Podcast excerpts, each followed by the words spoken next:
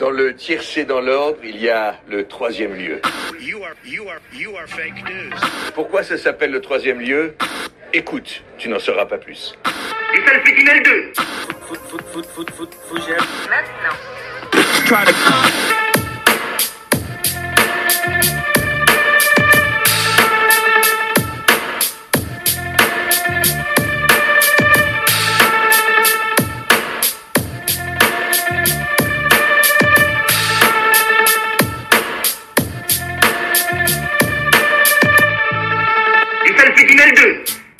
Bonsoir à tous, il est 22h26. Plus ça va, plus on commence tard les émissions. Euh, mais voilà, vous êtes toujours dans le cadre des 12 heures de live de L3L pour fêter la fin du confinement. Euh, ouais, parce que d'ici 1h34 minutes, on sera plus confiné, enfin plus confiné, plutôt on sera plus libre en tout cas, et on aura plus besoin d'attestation. Et justement, euh, le fait d'être libre, la liberté, c'est le thème de ce 25e podcasino. La liberté, euh, vous connaissez le principe hein, depuis quelques semaines. Euh, une bande de chroniqueurs. Euh, Aujourd'hui, on est quatre en comptant moi. On va présenter euh, des films et des musiques en lien avec ce thème, et les autres chroniqueurs vont devoir choisir lequel ils préfèrent. Euh, là, on a un petit peu changé la formule pour le cadre des 12 heures de direct. Là, en fait, ce sera en, en ronde de le meilleur des trois. En fait, il y en a deux qui présenteront des films, deux qui présenteront des musiques. On commencera par les musiques, donc euh, chacun présentera une musique, et le premier qui aura euh, deux voix euh, l'aura emporté, donc le meilleur des trois. Vous connaissez le principe, un peu au même principe que le Pierre Feu Ciseaux ou autre. Voilà, écoutez, il est 22h30, ça fait à peu près 10 heures que je parle. Si tous les mots ne sont pas bien prononcés, ça peut arriver. On a fait quelque chose qui arrivera, mais c'est pas grave. Mais puisque j'ai avec moi, j'ai une équipe d'enfer hein, pour clôturer ce live. J'ai l'équipe habituelle du podcasting. J'ai Théo qui est avec moi. Comment ça va, Théo? Ça marche, Théo. Comment ça va? Est-ce que Pardon, tu... je me faisais un jus de fruits. Mes excuses, je vais très bien et vous Très bien. Alors, tu reviens de, de fake news ou je vais pas dire ton classement, mais bon, voilà. T'as joué à fake news. Moi, je dirais que je suis arrivé premier aequo en nombre de réponses justes. ok, Jean-Michel Aulas. Voilà. Et là, mais ouais, Et, euh, et non, je me salue très fort et je suis très content d'être ici avec euh, ce futur jus de fruits. avec cette, cette très belle équipe. On a également Léo, le classique hein, de, de ce podcasting. Comment ça va, Léo? Vous avez décidé de plus me parler du Pardon. tout. Pardon, je me servais un rhum. Que toi, tu finis un, un, un, tu as un rhum arrangé que tu termines, hein, c'est ça? À la noix de coco. Ça a l'air tellement Oh. bon. Tu nous as mis la photo sur le Discord, ça a l'air tellement bon. Ouais. Et Écoute, très bon. Moi, j'ai, moi, j'ai un gel hydroalcoolique à finir. C'est là-dessus. Et j'ai Sam qui est avec nous. Comment ça va, Sam? Yes, ça. Ouais, hein. Alors, tu es là, tu es là depuis, tu es là depuis 20 heures, Sam. Tu es là depuis les, pour les jeux. T'es un homme du soir. T'es un homme de la, du monde de la nuit. Alors, si plus personne, Ouais, veut- ouais. si plus personne veut me parler, faut me le dire tout de suite. Je prendrai pas mal. Et bah écoutez, euh, donc comme j'ai dit, cette semaine, euh, on a fait les 12 heures de live exprès pour la fin du confinement. Euh, le thème de l'émission, c'est la liberté, parce que demain... Non, non, mon Discord il bug. Ok. Ah merde, attendez. Le, le thème de l'émi- de l'ém- de l'émission, c'est la liberté, puisque demain, on est libre. hein. Plus euh, d'attestation, plus de plus de limite de kilomètres, enfin si ce n'est les 100 kilomètres, on est un peu plus libre, c'est la fin du confinement. Bon bah toi Théo, malheureusement, euh, la fin du confinement euh, en Colombie, euh, c'est pas pour tout de suite, c'est pour le 25 mai, je crois. C'est ce qu'il a annoncé, le, le, le- le monsieur de la Colombie. Il, a, il, il répond pas à ce qu'il sert son jus de fruits, mais en tout cas c'est ça, c'est le, le 25 mai. Donc on va parler de liberté à travers les musiques et les films, et on va commencer justement euh, par euh, les musiques. Euh, donc la compétition pour la musique euh, opposera Léo à Théo. Euh, Léo, euh, quelle est la première musique que tu veux proposer pour l'émission? Alors, je propose Wild and Free de Curtis Mayfield. Très bien. Je te propose qu'on écoute un extrait avant de- avant d'en parler? Ouais, c'est parti. Écoutons un extrait avant d'en parler.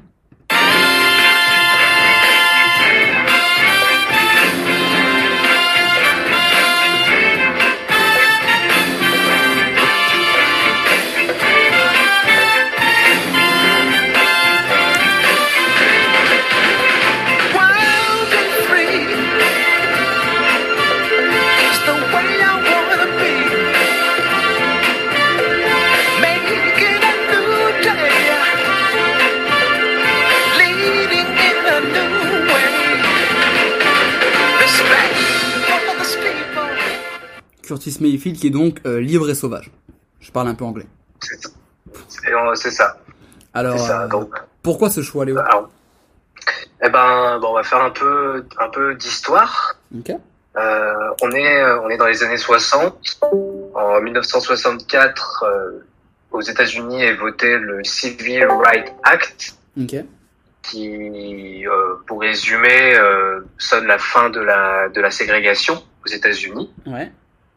Cas dans la loi, pas dans les faits. Ouais. Et, euh, et Curtis Mayfield, euh, pendant les années 60, il était euh, membre du groupe The Impressions.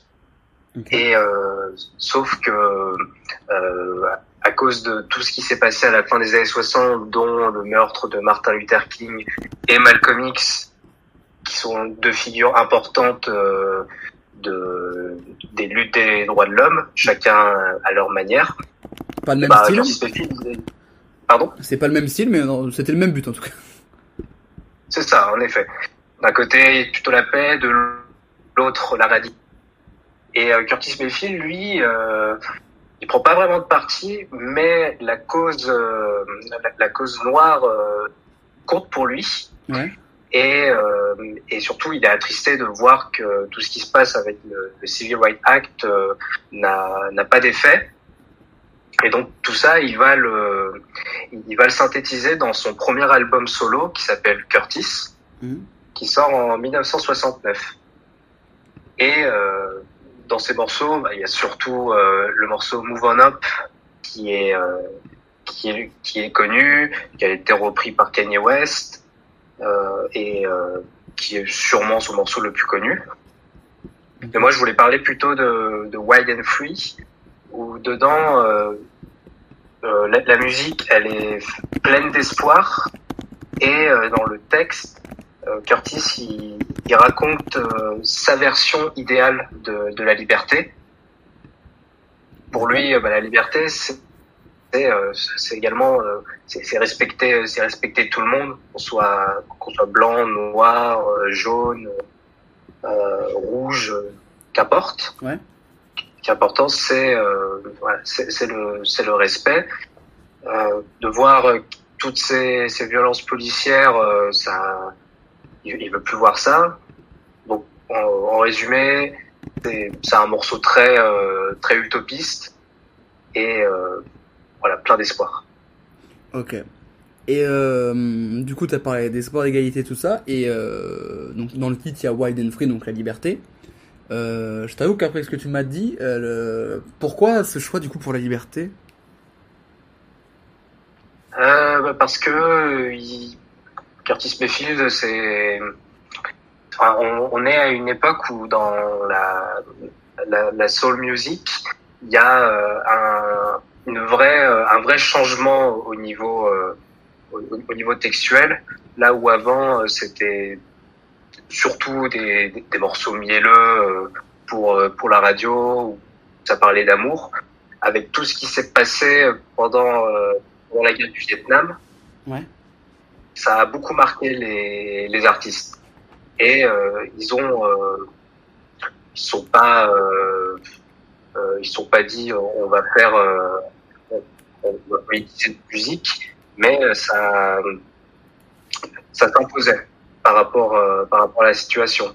Ok. Et donc, entre autres, euh, on a, euh, on a d'autres grands albums euh, euh, très engagés comme euh, What's Going On de Marvin Gaye, Ouais. qui arrive euh, un an plus tard.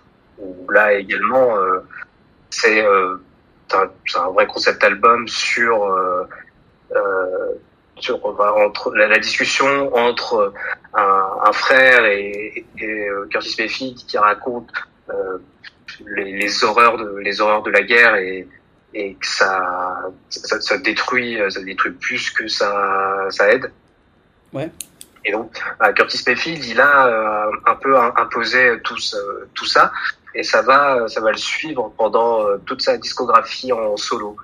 Et entre autres euh, on peut citer euh, ses autres albums euh, euh, suivants comme Roots qui est euh, son second euh, qui est également euh, dans la même veine et aussi euh, la, la soundtrack du film Superfly Mhm. où là dans un autre registre c'est ça a aussi un euh, posé les bases du son de la, de la Backsploitation et euh, où dedans bah, il raconte euh, l'histoire de, de Superfly qui a un, qui a un Mac, mais euh, pour euh, pour la communauté noire américaine, euh, à ce moment-là, les pimps avaient un peu cette euh, cette figure de de héros noirs, de super héros noirs euh, de, du quartier. Ah ouais?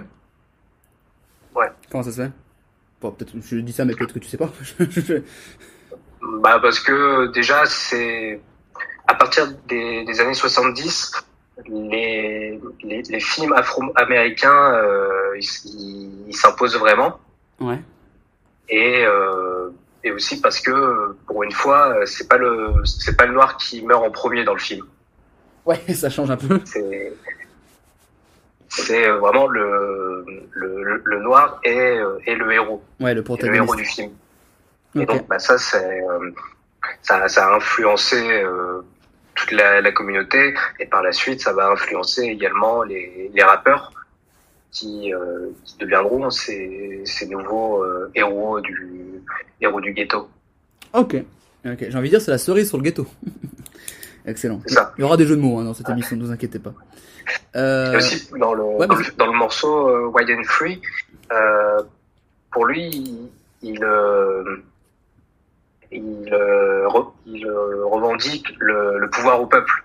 ouais, c'est assez logique. Ça coup. aussi, euh, ça aussi, ça, ça, ça veut montrer de, de la liberté par rapport, euh, par rapport aux institutions, par rapport à, si on, on se remet dans le contexte, par rapport à, à l'administration euh, Nixon La police aussi. et bon, et la police. Euh, mais non, force, euh, force est de constater que euh, la situation n'a pas beaucoup évolué entre euh, C'est moins pire. quoi. 1969 et 2020. C'est moins pire, on va dire. c'est le terme qu'on va utiliser. Euh, C'est moins pire. Théo qui est en compétition face à toi. Euh, Théo, est-ce que tu connaissais euh, le, cette chanson qui était le choix de Léo ou pas? Euh, question en particulier, ouais, parce que je me suis déjà, déjà mangé l'album en fond. Euh, voilà, donc je l'ai déjà, je l'ai déjà entendu. Écouter, écouter dans le sens vraiment y prêter tant d'attention que ça, non. Ouais, tu l'as entendu. Euh, mais ouais, ça me paraît, ça me paraît, euh, bah, avec toute l'explication, ouais, une, une articulation assez importante du, du travail, euh, du travail de, de sens de, de l'éthos, de ce que voulait faire euh, Quentin Cinéphile. Ouais. Et je trouve ça. Vous m'entendez bien? Ouais, ouais, on t'entend très un bien. de- On t'entend ah, très bien. nickel, nickel. Je suis en plein du milieu du jardin, donc parfait.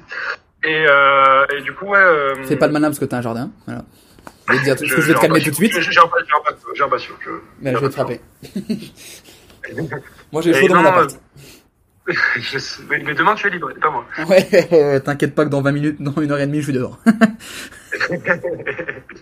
mais du coup, ouais, voilà, je. Non, non, bah, je, je peux, je peux que, euh, que valider ce morceau, hein, de toute façon. Alors ouais, bon, du coup avec toutes ces explications. ça paraît une compétition juste, contrairement à celle de fake news, par exemple. Oh, ok, pardon. Ok, le mec, le mec rage. Euh, non, moi du coup, ce que j'ai, ce que t'as parlé du coup de tout le, euh, la période de revendication des, droits civiques des Noirs et tout ça, des Afro-Américains pardon aux États-Unis. Mais euh, ce que je savais pas et que j'ai appris du coup dans ta présentation, c'est que Marvin Gaye était partie de, de ces artistes qui étaient engagés à l'époque. Et pour moi, Marvin Gaye, c'était pas vraiment ça.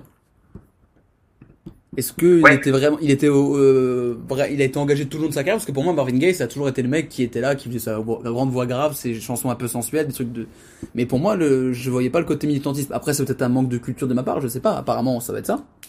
Mais euh, il était vrai, il était vraiment engagé comme ça, euh, Marvin Gaye?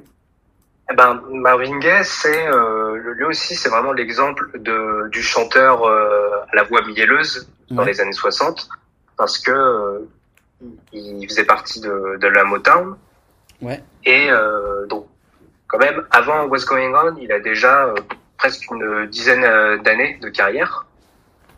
Mais donc après, au moment où, où sort euh, What's Going On, là vraiment, c'est radical dans la Motown parce que l'album, c'est lui qui le produit, Mhm. sans avoir vraiment l'aval de, de Berry Gordy, le patron du label. Et pour euh, Berry Gordy, il voulait pas le sortir cet album parce que pour lui, il, il trouvait qu'il était euh, qu'il était anti-commercial. Ah oui, tu On m'étonnes. on était dans du concept album. Mais sauf que bah, c'est un album qui est ultra important, euh, Going On. Même euh, si on se réfère un peu euh, à des classements des, des meilleurs morceaux de tous les temps, euh, Rolling, le magazine Rolling Stone en 2003 ou 2004 avait euh, classé What's Going On, je crois, à la troisième place des, des meilleurs morceaux. Ah oui, quand même.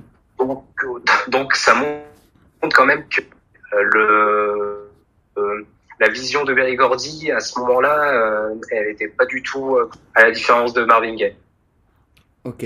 Et donc je pense que c'est quand même What's Going On qui est son album le plus euh, le plus engagé Ouais. Politiquement, parce qu'après il reviendra quand même plus sur des, des chansons euh, des chansons d'amour, même Mm. si euh, ça sera pas juste mielleux, ça sera plutôt euh, sensuel, funky, euh, très sexuel, et jusqu'à qu'on arrive à, à Sex- Sexual Healing. Ouais, c'est c'est plus Marvin Gaye là que je que je connaissais que j'avais en tête. Donc ça, ça peut ça peut se, se comprendre. C'est peut-être c'est le Marvin Gaye le plus connu et puis le, le plus commercialement apprécié, je pense. Comme tu l'as expliqué, Ouais. on est sur un concept album, on a vu, mais qui au final euh, est salué par la critique. Exactement. Euh, Sam, du coup, toi qui vas délibérer entre Léo et Théo, euh, qu'est-ce que t'as pensé du, du choix de Léo et de sa présentation, sa justification? Bah, au début, je comprenais pas trop le rapport avec la liberté. J'étais comme ça aussi. Il a su donner ses arguments. Je les ai entendus. Je les ai à moitié, je les ai à moitié compris. Et euh, enfin, si tu pouvais me dire un petit peu plus, euh, ton choix est très bien, juste par rapport euh, au thème de la liberté. Bah, c'est euh, vraiment c'est montrer que euh, à ce moment-là de, de l'histoire américaine, il y a eu des euh, euh, des avancées pour qu'il y ait plus de, de liberté euh, au sein des communautés. Mais dans, dans les faits, euh, ça n'a pas été le cas. Et, et, et Curtis Mayfield, il idéalise son euh, sa vision de la liberté. Que la, la liberté c'est c'est du pouvoir c'est du pouvoir pour le enfin c'est le pouvoir du peuple. C'est euh, c'est le respect de tout de tous. C'est l'égalité donc c'est je pense par rapport à ces points-là on on se rapproche du thème et aussi pour toi c'est que c'est un c'est un morceau pour euh, toute la famille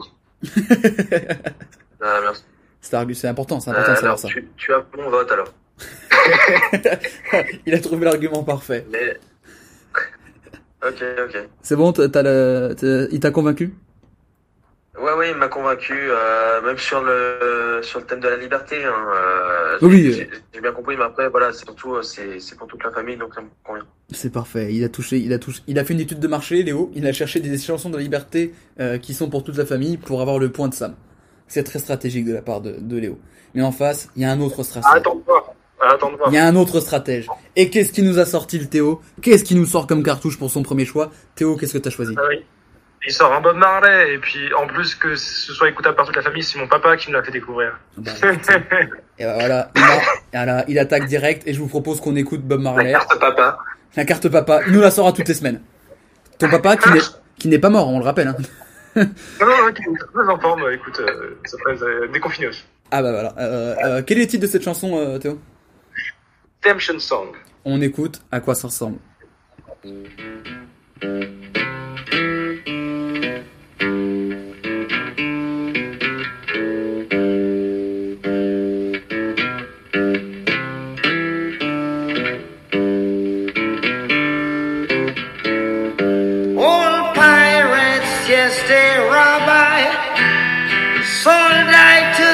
The merchant ships. Minutes after they took I from the bottomless pit. But my hand was made strong by the hand of the Almighty. We forward in this generation triumphantly.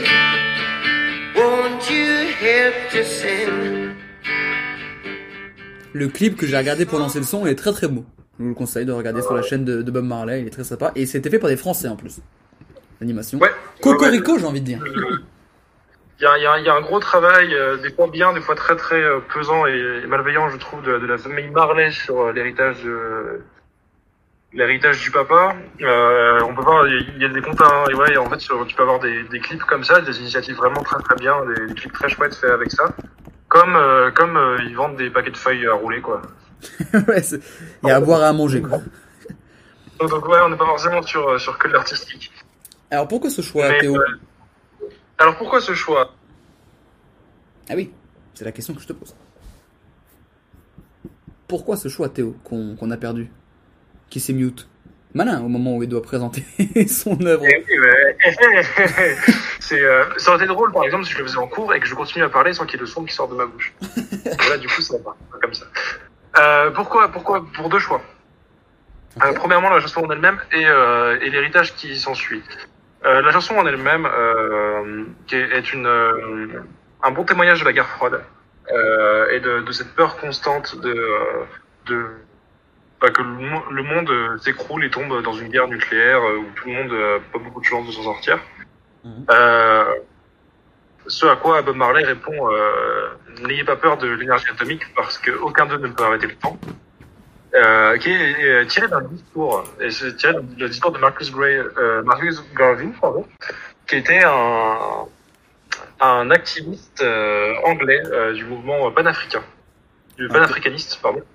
Euh, voilà, et qui, euh, qui, donc euh, un mouvement de euh, comment dire de euh, d'émancipation euh, des descendants de- d'esclaves dans le monde entier. Ouais, ok.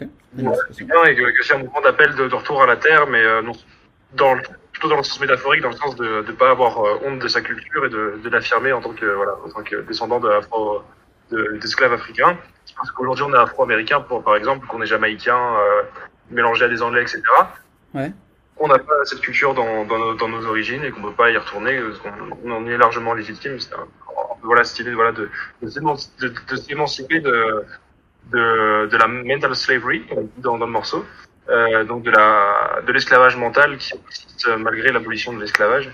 Et voilà un peu un peu voilà un témoignage de cette époque de, de peur, de guerre froide et, euh, et de de voilà de de, de, de, de racisme dans le monde entier euh, malgré cette abolition de l'esclavage qui fait un peu appel à, à ce qu'a présenté Léo juste avant. Oui, il y a, c'est- donc, euh, les deux chansons sont un peu liées. Enfin, on est sur le même thème, même contexte, la même, la même volonté, la même envie d'émancipation. Exactement. Sinon, j'ai oublié de préciser que le, lien est plus vieux. Euh, il est sorti en 80. Ouais. Et donc c'est là qu'on est sur quelque chose d'intéressant. Euh, c'est que voilà, c'est que Bob Marley meurt en 1981. Ouais. Ça, c'est le, le dernier morceau de son dernier album avec les Wailers, euh, encore en vie. Il y a un album posthume qui sort en 83, mais voilà, qui est, qui est, qui est fini par des producteurs et pas par, par, par Bob Marley. C'est rarement bon signe. Euh, ouais, ce qui est rarement bon signe. Hein. Euh, on fait appel au dernier Black Killer, par exemple. Pour souvenir. Euh, euh, mais voilà, et du coup, du coup, et, et un morceau, enfin, le- de aussi, voilà, familial parce qu'on peut, on peut l'utiliser au bord, au bord d'un feu pour pour draguer son son amour finalement. Et c'est faut faire une famille avec elle. C'est un morceau très simple à prendre à la guitare et, et la voix de Bob Marley euh, est incroyable dessus et euh, et voilà, il y a, il y a un peu de romantisme autour de, du chans- de la chanson qui dit voilà que c'est il l'a écrite au moment où, où apparaissaient ses premiers symptômes de, de cancer, ses premières douleurs au pied.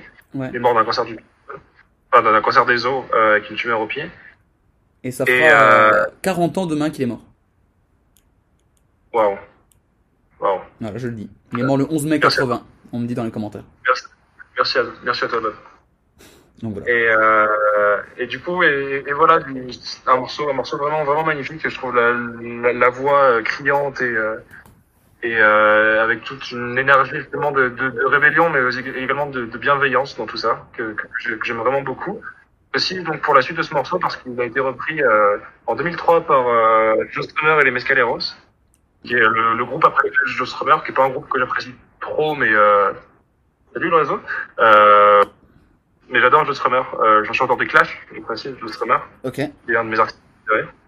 Euh, et voilà, qui reprend ce morceau euh, avec, euh, pareil, une voix euh, malheureusement de- d'avant-mort. Il n'est pas mort très longtemps après non plus. Et, euh, et Joe Strummer qui est un symbole de l'émancipation, de, de, de la mélange, du mélange culturel, un, un, un londonien qui a été cherché jusqu'en Amérique centrale, jusqu'en Jamaïque, des influences dans sa musique. Qui a ramené le ska en Angleterre alors qu'il n'a jamais joué de ska réellement, et c'est juste lui qui a ramené les influences reggae, les rythmes reggae en Angleterre. Euh, et, euh, et voilà, euh, une ouverture, un, un, mec qui offre la liberté à tout le monde et qui appelle à se libérer, on va, dire. Et euh, qui a fini, et ce morceau a été euh, mélangé en 2003 sur la compilation euh, Art de, euh, de, de Johnny Cash, pardon. Ok. Et euh, Unearthed, pardon, je me suis gouré, Unearthed, euh, Unearthed, Unearthed, plutôt genre sans terre, c'est plus, rien avec le cœur pour le coup. Et voilà, et du coup, ça a été mixé euh, la version de Joe Strummer avec Johnny Cash, euh, deux, euh, deux rockers euh, incroyables, euh, le symbole de la liberté aussi, Johnny Cash et Joe Strummer, qui fusionnent sur ce morceau. Et, euh, et c'est magnifique. Je vais t'interrompre parce que t'as dit euh, Unhearted et rien à voir avec la Terre, c'est plutôt le cœur. Est-ce que euh, notre, notre planète Terre, ce serait pas notre cœur? Non, c'est en plus, je me suis c'est, non, c'est c'est rien à voir avec le cœur, mais plutôt la terre, c'est Unearthed. Oui, mais ça change pas le truc que je voulais faire. Hein. euh, Du coup, que le... Si la terre serait pas notre cœur, et ben, je pense qu'on devrait en avoir bien conscience au moment de, de retourner, euh, surconsommer dans nos magasins. En avoir confiance. Conscience, pardon. ouais, C'est confiance l'important. Allez, Et confiance. les, les consonnes ne sont pas les bonnes, mais le message est passé. Ça, je te le dis, Théo. le message de paix et, et de quelle voix suave nous dit Léo. Pas le Léo qui est dans l'émission, Ouais. l'autre Léo, le goéland, qui est là, qui nous écoute. Le- Quand on Ah, parle il de a- terre, il y a le goéland qui va nous expliquer tout ça. Quelle voix suave. Euh, Ouais, Léo, Si j'avais Goéland comme, euh, comme symbole de liberté. c'est vrai. Léo, C'est en tout cas liberté. Quel poète, je te remercie Léo. Léo, toi par contre tu es en compétition face à Théo. Euh, Qu'est-ce que tu penses de cette proposition? Bah, euh, très bon. C'est Ce, ce morceau, c'est ce qu'on peut appeler un, un, un instant classique. Ouais, je suis d'accord. C'est, euh, je me rappelle la première fois que j'ai écouté ce morceau. C'était sur Skyrock. être- Ça devait être il y a 20 ans. Et, et ce qui est drôle, euh, c'est qu'à ce- cet âge-là, euh, euh, quand j'avais 5 ans, je pensais pas que Bob Marley était mort depuis, euh, depuis 20 ans. Ah ouais? Et euh, ouais, ouais, faut- parce que euh, finalement cette musique elle est quand même euh, assez indémodable et euh, et euh, ce morceau particulièrement quand tu l'écoutes la, première fois, t'as- c'est ça, te marque parce que le- l'enregistrement est, superbe, euh, c'est c'est épuré, c'est élégant et au, final euh, euh, c'est- c'est magnifique. C'est- Le morceau il est, il est magnifique. Je suis assez On d'accord peut avec même ça. pas on peut même pas dire que c'est un morceau de reggae. C'est un morceau de blues. Et comme euh, déjà le, le reggae c'est une transposition du, du blues Mhm. à, la, à la sauce caribéenne, c'est euh, un beau c'est un beau témoignage et surtout euh, presque un, un, un remerciement à tout ce que Bob Marley a dû euh, écouter euh, dans dans sa jeunesse ou même euh, pendant pendant sa carrière d'artiste. Et donc c'est un, un bon choix et surtout c'est pas la première fois que que, Bob Marley il, il, il prend les paroles de personnages importants. J'ai euh, en tête le morceau War où euh, dedans il récite un discours de Haile Selassie qui est le dernier empereur d'Éthiopie. Et également euh, Tu peux juste répéter le nom de, de, de l'empereur, s'il te plaît? Haile Selassie Ça merci. et euh, euh, qui est euh, aussi euh, par, euh, par alliance le, le dieu des- de la religion Rastafari. Parce que chez les Rastas, euh, c'est lui qui est le, le dernier prophète né sur Terre, euh, parce qu'il a, il aurait eu les, les stigmates du Christ, et euh, voilà plein de choses. C'est lui aussi qui, qui a appelé le, le Négus. Donc c'est une, personne qui, qui compte énormément dans, dans la culture euh, Rasta, et euh, qui a également libéré mon arrière-grand-père lorsqu'il était soldat en Éthiopie. Donc pour ça, ma grand-mère, elle le remercie à jamais. SO SO, le, le, le Négus. SO le Négus. Euh, SO le Négus. et Soul, le grand-père de Léo, et Léo est en train de faire gagner grâce au, pathos de son grand-père, c'est magnifique. L'arrière-grand-père. L'arrière-grand-père, j'ai jamais vu. Ouais, sacré, sacré histoire, sacré histoire. Il tente, il tente le couteau. Il, a, il installe la famille là-dedans. Il se dit qu'il veut se placer avec Sam pour vendre le pour toute sa famille. Il mange à tous les râteliers, Léo. C'est dégueulasse ce que tu fais. Je sais pas si c'était l'arrière-grand-père ou l'arrière. En plus, en plus, t'es en train de mentir, Léo. Tu me dis n'importe, C'était quelqu'un de ma famille. tu dis Je sais n'importe pas si quoi, c'était Léo. c'était mon voisin en fait. Je sais pas si c'était moi ou euh, le mec de ma classe. Je sais pas si je Je l'ai inventé. Tu l'as inventé. Tu l'as inventé, Léo. T'es un menteur, Léo. C'est tout ce que je dis. Ah non, parce que ma grand-mère nous a toujours dit, ah, je remercie le Négus. Donc bon, C'est ok. Tu je pense penses- que, je pense pas qu'elle aime, euh, qu'elle connaisse le, le reggae, mais, euh, au moins elle a bon goût. Je sais pas, je sais pas peut-être. Et non, c'est marrant parce que toi t'avais dit que la, la chanson était épurée, je suis assez d'accord, mais moi j'aurais même dit pure, parce que pour le coup cette chanson, je connais pas beaucoup de Bob Marley, j'ai pas beaucoup écouté, c'était pas trop mon style, mais cette chanson je la connais parce que comme dit Léo c'est un classique. Et euh, vraiment cette chanson, euh, je la trouve vraiment pure, et en plus même quand je regardais le clip euh, pour lancer le son, euh, j'étais vraiment transporté là-dedans parce que cette chanson, il y a un côté, euh, c'est peut-être un peu con ce que je veux dire, mais peut-être vous allez comprendre il y a un petit côté un peu, t'es dans ta bulle, t'es dans un truc un peu différent, t'as ton espace à toi et t'es transporté. Et t'as, je sais pas, j'ai l'impression d'être libéré de tout ce qui se passe autour de moi et d'être complètement à part et de survoler ce qui se passe. Et je trouve que c'est un peu un petit écrin de liberté en plus. C'est un petit peu, euh, si je voulais faire le suceur, je dirais que, comme on avait dit, le, le concept du troisième lieu qui est un lieu à part, je trouve que c'est un peu ça cette chanson. C'est un moment suspendu, un peu à part. J'utilise des grands termes là. C'est beau ce qui se passe. Euh, je, je Oui. trouve, je trouve euh, probablement poétique. Hein. Écoute, ça, ça- c'est les, c'est les 10 heures de live, hein. ça, c'est, ça, ça change un homme, hein. On est prêt sur le, Et pour le coup, euh, j'ai aussi écouté la, la version de, de Joe Strummer, euh, qui est aussi très euh, très épurée, parce que j'ai juste guitare voix. Et euh, il y, a, y a quand même aussi une sensation euh, assez assez différente parce que Joe Strummer, il a une voix particulière par rapport à celle de Bob Marley, beaucoup plus. Euh, bah, on, on sait pas trop si s'il chante faux ou pas avec son accent, mais il y a aussi une atmosphère qui qui en ressort, même si la version de de Bob est quand même euh, inclassable, euh, enfin insurmontable.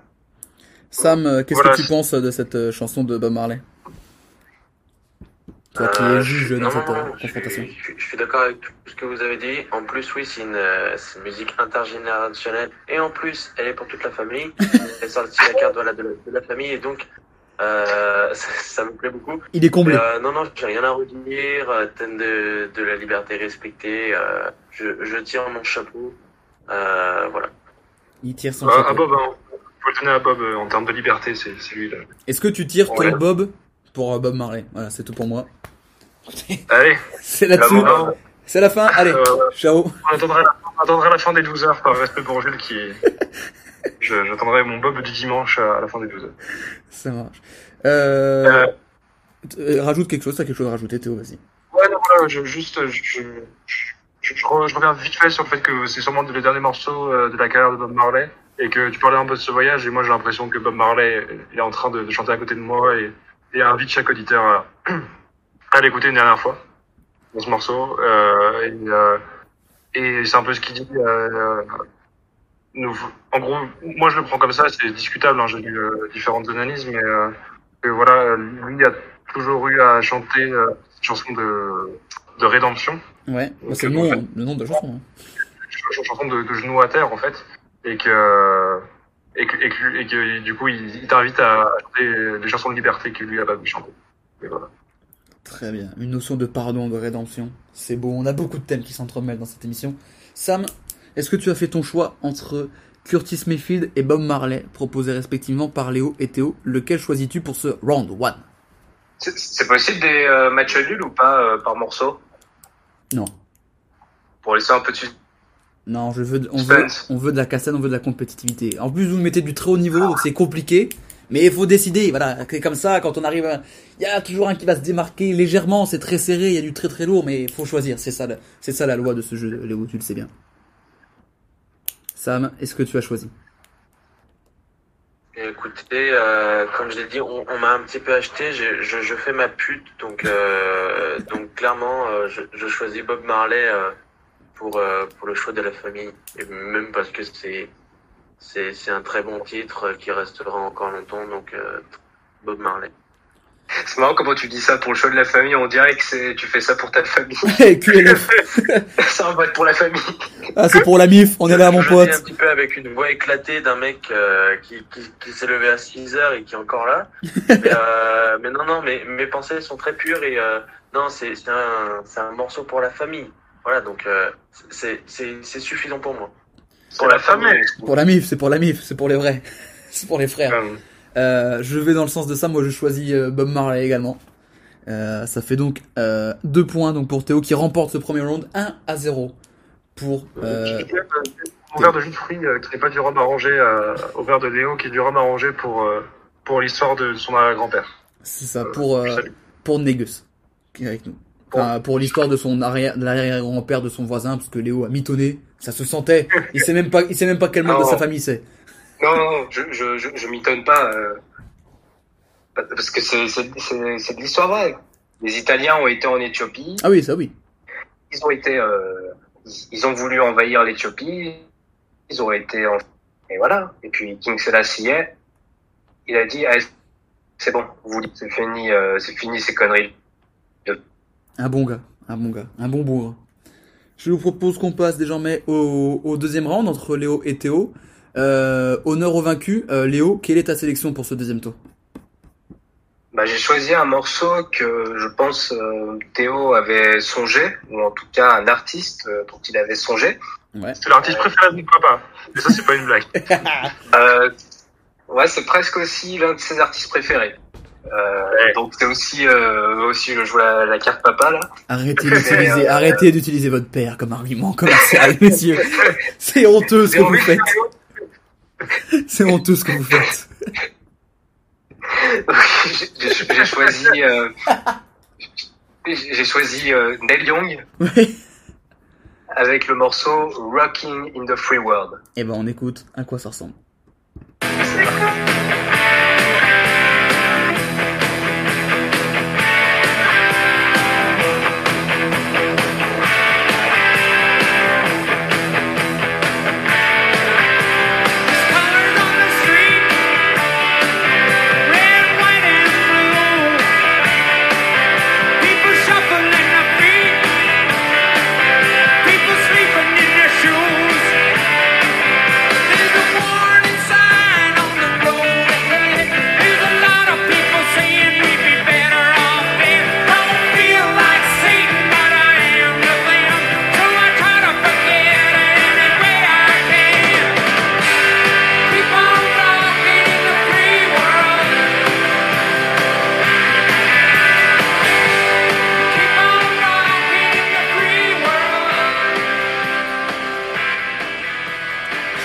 Issue de l'album Freedom, à ce que je vois apparemment, euh, Léo. C'est ça. Un, un choix d'album pertinent pour un, un artiste qui s'est toujours euh, battu pour. euh, donc déjà, euh, disclaimer, euh, dans euh, Neil Young, il est, mais il aime bien taper sur les États-Unis. Ok. Euh, également, euh, sa, sa mère était une membre des filles de la Révolution américaine, qui est une, une, une- une société réservée aux fans, aux femmes euh, qui font partie de la lignée généalogique des personnes ayant euh, instauré l'indépendance des États-Unis. Donc, je pense que par rapport à ça, on peut pas, pas plus faire euh, déjà. euh, c'est dans le sang de, de Young. Ouais.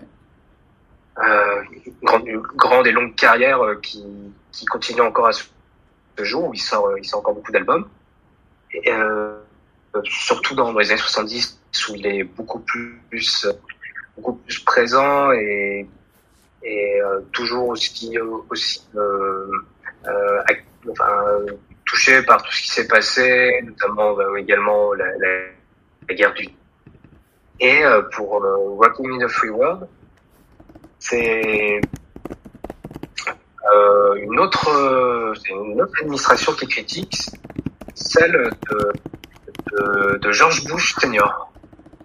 Ok. Donc le, le morceau, il date de, de 1989 et euh, il s'articule sur trois euh, trois couplets où il va raconter trois trois cas euh, de, de personnes euh, qui sont euh, touchées par cette administration et donc par ricochet par le pardon par euh, le dans dans le premier, c'est euh, des expériences quotidiennes euh, euh, qu'on peut voir euh, dans, dans, la rue. euh, encore une fois, les, les policiers, euh, des personnes qui, qui, qui dorment dans la rue euh, sans, sans chaussures, euh, beaucoup de personnes qui disent qu'ils seront bientôt morts. Donc pour euh, pour Neil Young, dans, dans le refrain, il dit qu'il faut continuer à à garder cet esprit rock, cet esprit de rébellion dans euh, dans le monde libre. Ouais. Ensuite, dans le second couplet, il raconte euh, une autre histoire euh, d'une d'une femme euh, euh, probablement célibataire qui a son bébé dans dans la main et euh, qui, a, qui a son qui a un bébé et euh, qui doit être également euh, euh, droguée parce que à un moment, elle met, met son, son enfant à l'écart pour aller chercher un, un shoot. Je pense un, ça doit être un shoot d'héroïne ou n'importe. Mm. Et, et c'est également, euh, voilà, c'est c'est le, les effets de, à la fois d'administration de Bush et même euh, des, des années, des années Reagan qui ont été euh, très terribles au niveau de, de l'augmentation des inégalités. Et euh, dans, dans le dernier couplet, il, il critique le, le, le, le gouvernement et, et la Oh, je crois qu'il y a un- Voilà. Est-ce que tu peux juste redire la dernière phrase parce que ça a coupé quand tu l'as dit Je suis désolé.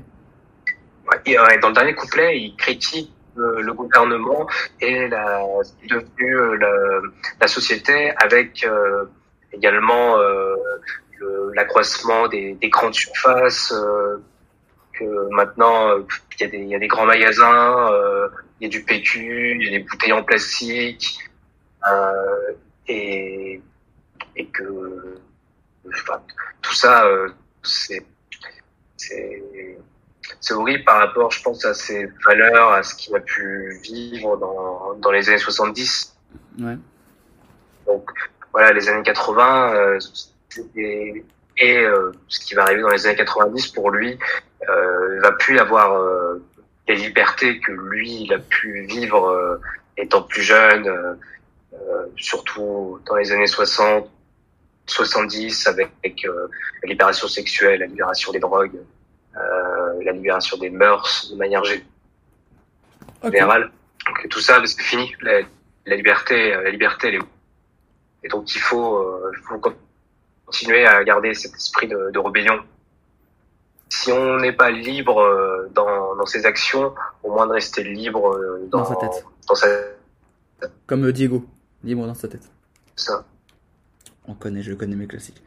Ouais, donc on est sur un- une personne qui ne se reconnaît plus dans l'époque à laquelle elle est et qui préférait l'époque d'avant, où il y avait plus de liberté, moins d'oppression, moins de, moins de, de, euh, la, société de consommation à outrance, un peu plus libre, un peu moins de règles, un peu moins de, un peu plus voilà, plus d'esprit de, légèreté peut-être. C'est ça.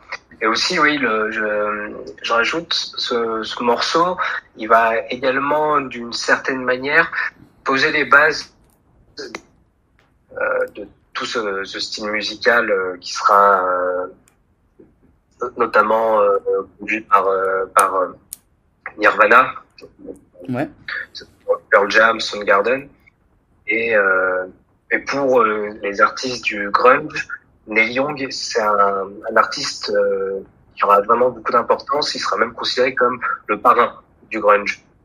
Déjà par rapport par rapport à son style euh, un peu de d'homme euh, euh, d'homme qui vit dans une cabane avec les, les, les chevilles de bûcheron. Ouais.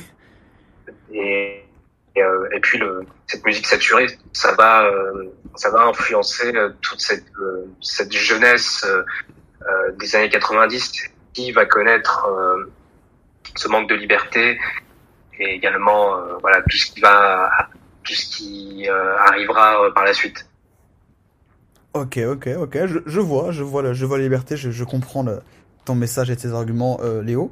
Euh, Sam, toi par exemple, qui, donc, doit voter pour ça, euh, qu'est-ce que tu penses de ce, de ce choix, de cette chanson? Et surtout, comment la, la présentation de Léo, est-ce que ça t'a, est-ce que ça te convient? Est-ce que tu comprends le, le message porté par la chanson à travers ce que Léo a expliqué? Ouais, ouais, je valide ce choix. J'ai rien à redire, j'ai pas de questions. Pour le coup, euh, non, je comprends tes arguments. Euh, niveau de la liberté, euh, réfléchissons un petit peu. Non, le thème est respecté. Le thème est respecté. Je vois ce que tu veux dire. Je vois vraiment Sam avec un petit calepin et il coche des cases.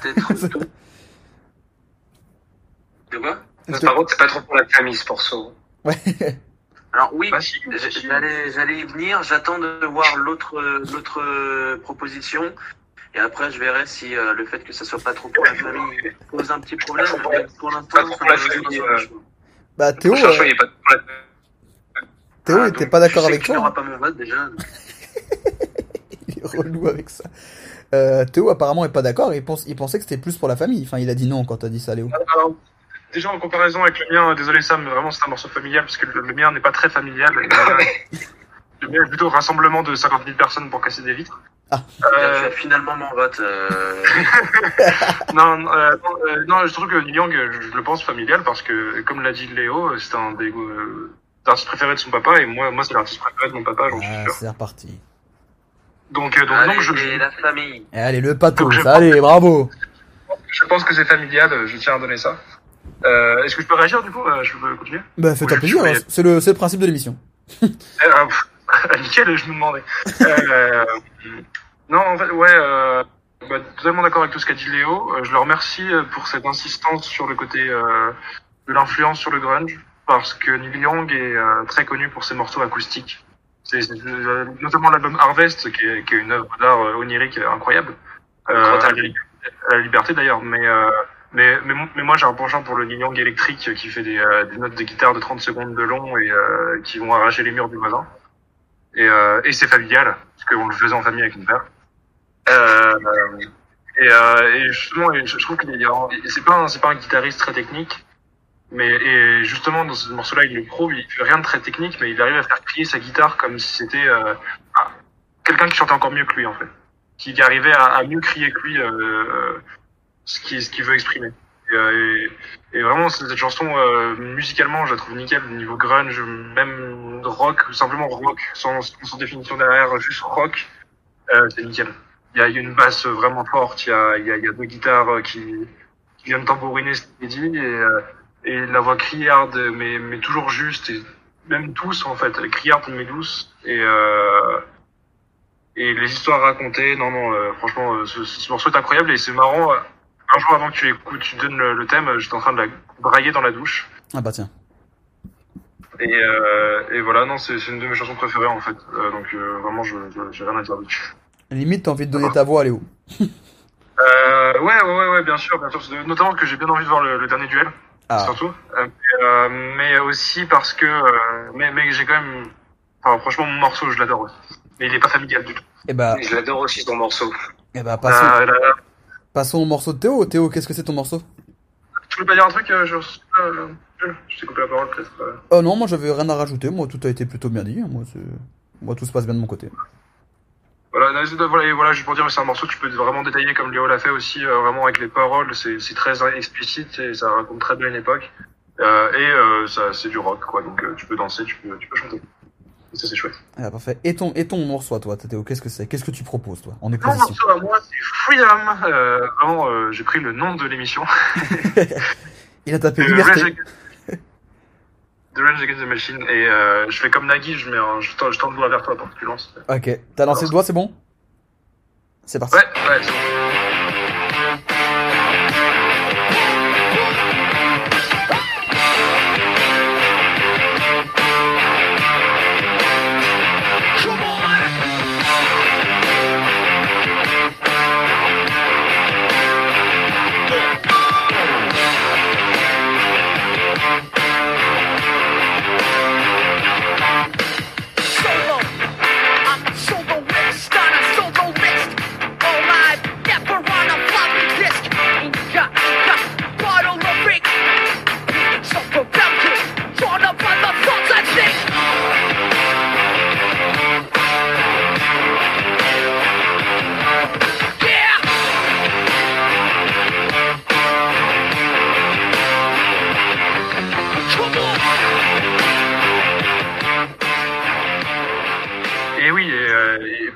Se ferme vers le, vers le bas, euh, Nagui, C'est maîtrisé. Alors j'ai juste un truc à dire, juste avant que tu te présentes. Euh, C'est peut-être très con, très obvious ce que je vais dire. Euh, certainement que tu vas en parler tout de suite après, ou alors c'est peut-être moi qui fabule. Mais vraiment, dès les premières notes et le, le premier truc, le premier riff de guitare, le premier, le premier coup, j'ai, alors c'est peut-être, c'est peut-être n'importe quoi ce que je dis ou c'est peut-être totalement vrai. Euh, S'il n'y a pas du billet, du, du, du, du, du solo de Van Halen là-dedans, je me coupe une couille. Très sincèrement. Euh, L'argent, je vais pas en parler. Euh, c'est assez intelligent, c'est que c'est des notes très semblables pour pour l'avoir joué, avoir joué de la guitare les deux. Pour le coup, moi vraiment, ça Euh, m'a frappé. J'ai l'impression, c'était vraiment, c'est, alors c'est, j'ai vraiment senti l'inspiration du solo de Van Halen dans Billy là-dedans. C'est peut-être n'importe quoi, mais en tout cas, c'est ce que j'ai ressenti. Euh, C'est parce que c'est le jeu un peu, euh, un peu funk. Voilà. Oui, ça doit être ça. Hein. ça. Mais bon, Ça- moi, ça m'a frappé pour le coup. Je vais t'expliquer en, en tant que guitariste. euh, Ah, vas-y. Ok, Non, con- euh, connard. Le, le beat, euh, le beat, ouais, c'est exactement ce que dit Léo. C'est, c'est un mélange de rock et de funk, euh, voilà. Et Rage Against the Machine, c'est euh, un groupe qui a été qualifié de géant, qui est un, un nom détestable euh, comme genre de musique, mais qui, qui bah, est très révélateur. C'est une fusion de pas mal de choses. Et vraiment, Rage Against the Machine, ça joue comme de la funk à la guitare. Sauf que, bah, comme t'as bien écouté, c'est pas de la funk, quoi. C'est pas, c'est pas, c'est pas Fire t'as écouté. Donc, et, et qu'ils ont mélangé ça avec du gros punk euh, de ouf. Et c'est un peu un truc qu'on un dénominateur, un dénominateur commun avec les Red Hot Chili Peppers. Si, si, si t'écoutes pas les Red Hot Chili Peppers, je pense que tu connais un peu plus que, que Rage. Tu, tu vois ce mélange de funk et rock. Un peu. Mhm. Oui, voilà. Et donc, euh, voilà, je pense que Michael Jackson a, a éventuellement inspiré pas mal de générations en mélangeant le rock et, et la funk. Enfin, en Oui, ça, mélangeant y, tous les a- styles. y a de fortes chances. Pour le coup, ça. je- Sinon, dans tous les cas, je pense que c'est très facile dans beaucoup de morceaux de retrouver des ressemblances de Michael Jackson, euh, indépendamment de. Ah oui, non, mais, ça- mais là, ça m'a vraiment euh, frappé pour le coup. quoi. Non, mais c'est les mêmes notes, c'est des notes très, très semblables, donc ouais, voilà. Tout s'explique. Voilà. Mais euh, peut-être que tu peux écrire un truc dessus, écoute. je- Ça sera mon mémoire de fin de, de Voilà. fin d'études. Donc, donc, donc. Excusez-moi, j'arrive. Pourquoi cette chanson euh, Rage Against the Machine est, euh, est extrait de leur euh, premier album Rage Against the Machine. Facile. Ouais. Euh, sorti en 93. Euh, Ok. Rage Against the Machine, un groupe, euh, un, un groupe de Californie, de Los Angeles, plus exactement, si je me gourre pas. Euh, je fais genre joli, mais je l'ai pas du tout sous les yeux. J'espère que je me suis pas. Mais oui, non, mais c'est c'est Los Angeles, euh, c'est sûr. Ils ont un album qui parle de ça. Euh, et voilà, en fait, et, euh, et donc moi tout simplement, je l'ai choisi parce que euh, j'aurais pu mettre n'importe quel morceau de la discographie de Rage Against the Machine, euh, parce que voilà, c'est un groupe de, un groupe de changement, on va dire. Euh, sinon que que voilà, je, je, je, je, ça, ça s'appelait Frida, mais en fait, en me renseignant dessus, euh, voilà, je voulais le mettre à base parce que vraiment, il gueule, il y a un moment, il gueule Frida, mais tu sens qu'il en a envie pendant une minute à la fin du morceau. Vraiment, il hurle Frida, il crie, on dirait euh, une performance dans la rue, euh, des choses comme ça, quoi. Il hurle Frida Une performance. pendant une minute. Et, euh, et voilà, du coup, en fait, en fait, c'est en me renseignant sur, sur ce morceau, j'ai découvert la petite histoire qui se cachait derrière. Euh, la petite histoire, donc, c'est euh, c'est l'histoire d'un de Léonard Pelletier, un, un indigène, euh, un indigène américain, un indigène nord-américain, un, on dit un Amérindien ou un natif américain, comme ça on dit, euh, qui a été euh, condamné à deux peines à perpétuité pour euh, les supposés meurtres de deux agents du FBI dans une fusillade qui a eu lieu dans une réserve indienne, dans le Dakota du Sud, la réserve de Pine Ridge. Et en fait, voilà, il a, été accusé, alors que vraiment il y a une fusillade qui est très très louche, et qui est pas, il n'y a pas trop de raison d'aller d'aller des Indiens encore une fois là-bas.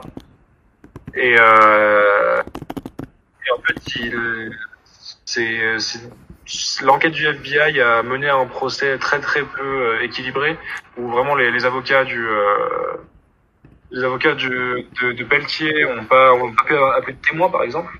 Ah. lors du procès parce qu'il n'est pas forcément très légal. Euh, et euh, il a c'est euh, c'est un prisonnier reconnu comme prisonnier euh, politique euh, alors qu'il est prisonnier aux États-Unis par Amnesty International Mhm. on le précise et euh, et c'est un et voilà et, euh, et apparemment et voilà la, la règle d'extradition du Canada ont été obtenues sur des euh, sur des dépositions euh, qui ont été refusées par par les juges du procès après en fait donc l'extradition a été euh, l'extradition c'est quand c'est quand le, le- prisonnier va dans un autre pays et Ouais. qu'il est capturé par la police de l'autre pays Ouais. Et donc, en gros, si- s'il est en prison dans l'autre pays, il signe un accord d'extradition avec le pays, donc il le ramène aux États-Unis. Ce qui a été fait avec, avec Escobar en, en Colombie, Ok. par exemple. Et, euh, et en fait, sauf que bah, Escobar a dit de, de se faire tuer à la place. Il a été extradé Euh, d'où euh, Il devait être extradé d'où, euh, Escobar? Il était en Colombie. Euh, il était en Colombie. Euh, Ah, c'était les States fait, qui les il- voulaient Il s'est battu pendant 5 ans pour pas avoir l'accord d'extradition parce qu'il savait que dans ce cas-là, il serait euh, pourchassé par les, les flics colombiens. Ok. Et euh, du coup, euh, quand, quand, quand la- l'accord d'extradition a été signé, euh, il a été se cacher à Medellin et il a, il a commencé à tuer tout le monde euh, pour, pour se venger, quoi. Logique. Et il a fini par se dessouder au fur et à mesure parce que c'était vraiment une, une guerre sanglante sans, sans, sans tête. Vraiment une guerre de poulets sans tête qui tirait sur tout le monde. Ok. Euh, bref, je pourrais en parler des heures de ça parce qu'il y a pas mal de relations à faire avec le morceau en plus, mais euh, mais voilà sur, sur- en gros voilà donc il parle de, de ce natif américain qui euh, qui est encore en prison aujourd'hui, qui a 75 ans, qui n'a toujours pas été libéré. Euh, Et voilà, et vraiment de la- la justice, de la justice à, à, à deux vitesses. La Lamborghini en a 6.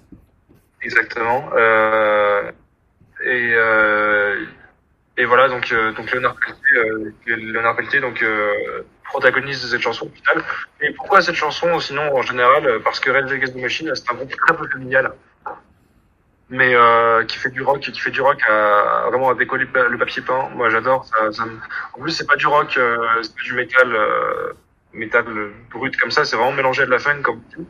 Mhm. Donc, tu t'as l'impression que tous les notes rebondissent, t'as envie de danser alors que c'est super violent et que et que ça parle de ça parle de bah de d'inégalité, de persécution et de, de libération et de révolution. T'as l'impression que c'est Michael euh, Jackson. Voilà. et, euh, et, et tout simplement, euh, tout simplement euh, un de mes préférés encore une fois, qui a, qui a un nombre de reprises de, morceaux vraiment très bien aussi, euh, et qui a fait euh, qui a fait trois albums avant absolument incroyables, qui parle de du Vietnam jusqu'à jusqu'aux émeutes de Los Angeles euh, des années 90. Euh, justement, qui font des morceaux incroyables sur ces émeutes de Los Angeles qui ont été euh, pour moi passés à l'oubli, euh, qui sont des choses qu'encore très peu de personnes connaissent. On a eu un film euh, il y a deux, trois ans, euh, deux ans dessus, euh, des- Like King, je crois, ou Kings, Kings. Euh, voilà, qui est vraiment un, un sujet très oublié. Et pour moi, si vraiment vous connaissez pas ce sujet des émeutes de Los Angeles de 90, vous écoutez l'album, euh, vous écoutez l'album, euh, j'ai un trou. The Battle of Los Angeles. Battle of Los Angeles, merci Léo. Euh, vous écoutez cet album-là et vous avez un témoignage parfait de, de ce que c'est. Ok, ok. Et, euh, et voilà, un, un- un groupe, de- un groupe de révolution et de, de liberté pour moi, simplement. Et cette chanson-là, en fer de lance, euh, avec cette petite histoire derrière. Elle en est le, elle en est le symbole. Euh, toi, Léo, tu disais que tu adorais aussi également la chanson que vient de présenter euh, Théo. Donc, euh, bah, Ouais. bon, j'imagine que si je te demande si tu, comment tu trouves le choix de Théo, tu vas dire bon, évidemment. Mais plutôt, bah, qu'est-ce que, qu'est-ce que, est-ce que t'as des trucs à rajouter? Est-ce qu'il y a des choses qu'il a pas dit ou des choses sur lesquelles t'es peut-être pas d'accord? Parce qu'on, tu peux ne pas être d'accord sur l'interprétation dont t'as fait Théo. Bah, moi, je considère Rage Against the Machine pour deux points. Euh, bah, le premier, c'est pour euh, ses musiciens. Euh, D'abord, bah, le, le chanteur Zach De Rocha, qui a toujours, qui a toujours resté fidèle à sa ligne de conduite, à avoir des textes très, très politiques, très engagés dans l'altermondialisme. Et on, voit qu'il a, qu'il a été influencé par Public Enemy. Euh, également la section rythmique euh, tenue par euh, le bassiste euh, Tim Comerford et euh, le batteur euh, Brad Wilk, et aussi pour euh, son guitariste Tom Morello, qui est l'un des, des grands innovateurs euh, de la guitare. T'as un point commun avec lui d'ailleurs, je crois, non? Ouais, ouais, ouais, j'en ai, on est, on partage la même euh, date de naissance. Non, c'est vrai? Je, Ouais. je découvre C'est fou, hein cette spontanéité dans cette action. Ah, c'était inattendu ça. Et je pensais que c'était bon à la guitare, je pensais que c'était ça le lien. Mais non, c'était sa date de naissance, évidemment, je le savais. Et c'est euh, parce que Tom, Morello, c'est quand même, euh, c'est l'un des grands innovateurs euh, de, de la guitare.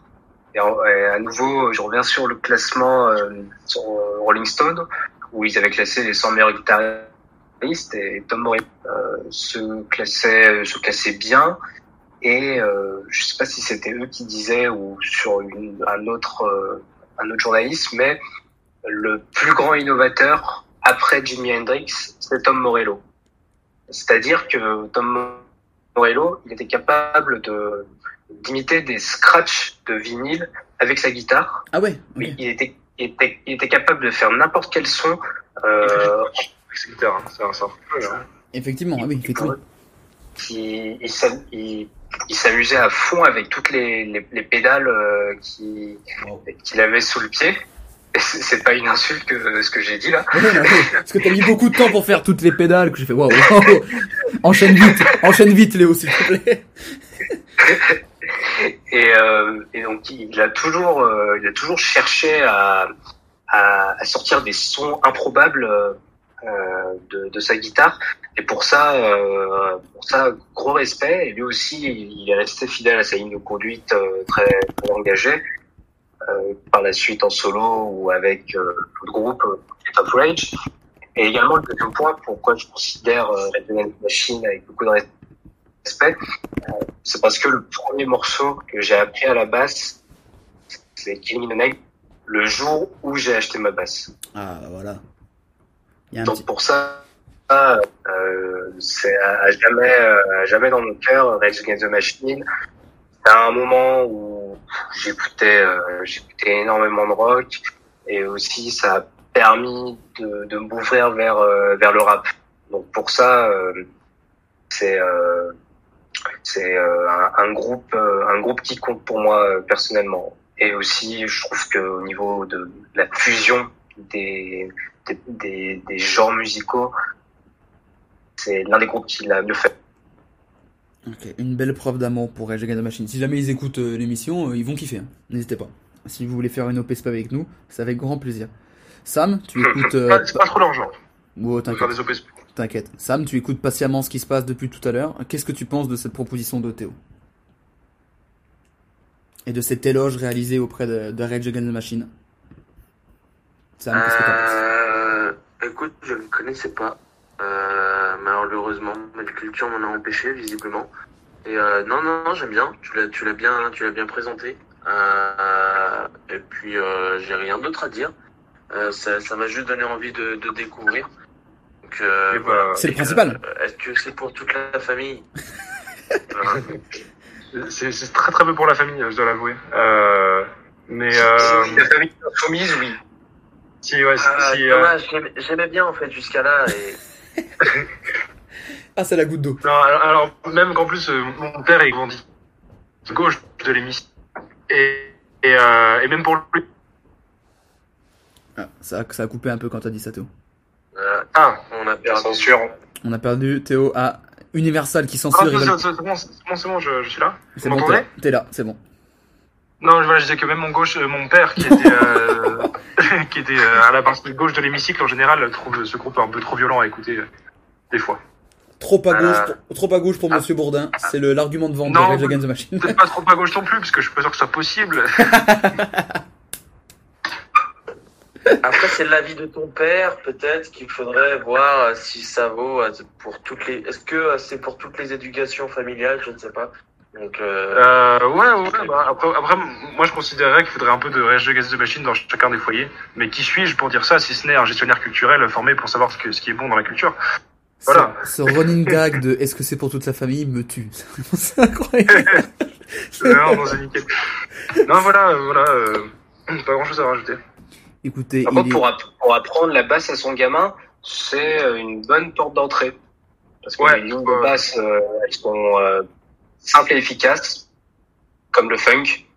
Et hmm, donc c'est interactif. Donc c'est un petit peu pour la famille quand même. Donc je valide. c'est un peu pour la famille, surtout quand ton fils ou ta fille euh, est dans sa période euh, révolutionnaire, euh, qui va pas écouter ses parents. La Jungle de Machine, c'est euh, c'est le meilleur choix. Ouais, euh, Il se rattrape aux branches. Ce que, ce que j'adore avec Sam, c'est que c'est, c'est que c'est, euh, c'est qu'il est quand même très ouvert sur le concept de toute la famille. C'est-à-dire que vraiment, tu sens que genre ses enfants, ils seront bien. tu vois. Il sera en mode ah ouais, c'est un peu interactif quand même. Moi, ça va. Il va, en fait, moi, si c'est pour moi, ce qui est pour toute la famille, c'est quand tu peux le montrer à ta famille. Du moment que c'est après euh, tout ce qui peut se montrer est pour la famille. hein. Tout est accessible pour tout le monde. QLF. QLF, c'est ça Sam, il est QLF. Il est QLF. Exact. Sam, Faire justement, tourner un, un gros joint de rue, c'est c'est interactif. c'est interactif, tu peux le montrer à tes enfants, c'est intergénérationnel. voilà. Bah exactement, tu peux, même- tu peux même leur apprendre, donc euh, c'est c'est limite culturel, j'ai envie de te dire. Voilà. Ne t'inquiète pas, je t'offre une smart. Voilà, il va dire ça à ses enfants. il va dire ça également. Alors Sam, entre euh, Neil Young et euh, Rage Against the Machine, qu'est-ce que tu choisis entre les deux propositions? On a du très très lourd hein, pour cette émission sur les libertés. Euh... Je choisis Red euh, ah, merde, Red Against the Machine. Ah non. Oui, ouais, désolé. Pour les Parce que C'est un peu de suspense pour le que ça soit pour toute la famille et à la fois pas pour toute la famille. euh, ça me plaît beaucoup, c'est-à-dire qu'on peut être polyvalent se- selon les cultures, selon les pays. Euh, J'aime beaucoup ça. Euh, non mais sinon non, ça m'a donné envie d'un peu découvrir parce que je connaissais pas, euh, plus sérieusement. Et, Cette euh, coup, complexité, cette complexité du propos familial, c'est ce qui a plu à Sam. Ouais, J'adore. Cette ambivalence. Euh, ben, je suis bien embêté parce qu'en fait, moi aussi, je vais donner mon point à Rage Against Machine.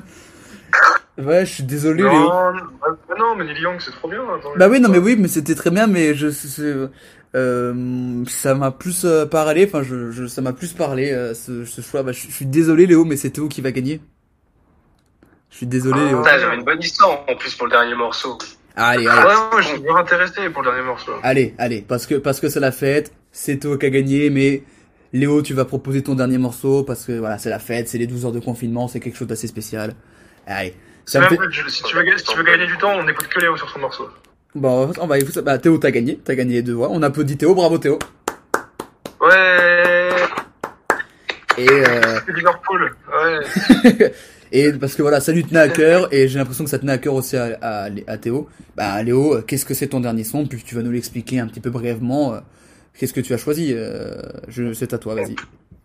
Eh ben, mon, mon troisième choix, c'est No Sleep de Gucci Mane. Alors on va écouter un très court extrait parce que j'ai reçu la notification pendant le direct d'Universal qui nous a demandé de couper un des sons qu'on a diffusés. Ils attendent même plus la fin. Ah ça y est, eux ils sont là. Lui là il fait, non non. On écoute Gucci Mane. Neil Young, c'est Neil Young à tous les coups. Euh, ouais, je crois que c'est celui-là en plus. c'est celui-là en plus, je crois. Putain. Alors, on écoute, on va écouter Léonard et, et Gucci Mane pour le plaisir parce que c'est les 12 heures et qu'on essaie de se régaler. On écoute un extrait de Gucci Mane. Euh, pas de, pas de sommeil hein, pour les non anglophones. Il est devenu capitaliste, Neil Young. C'est ça.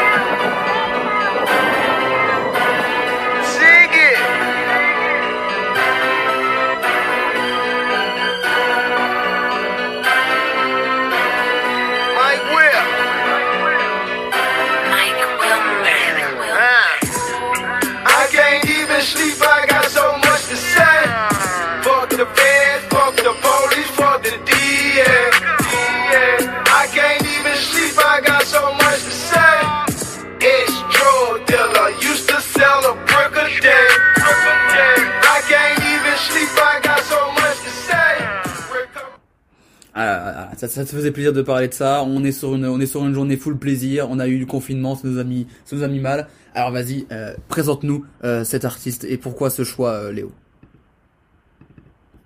Tout à l'heure, lors de mon, mon premier choix avec Curtis Mayfield, je racontais que la Black Exploitation a apporté les, les, les héros noirs du ghetto. Ok. Bah, Gucci Mane, c'est c'est un héros de des temps modernes.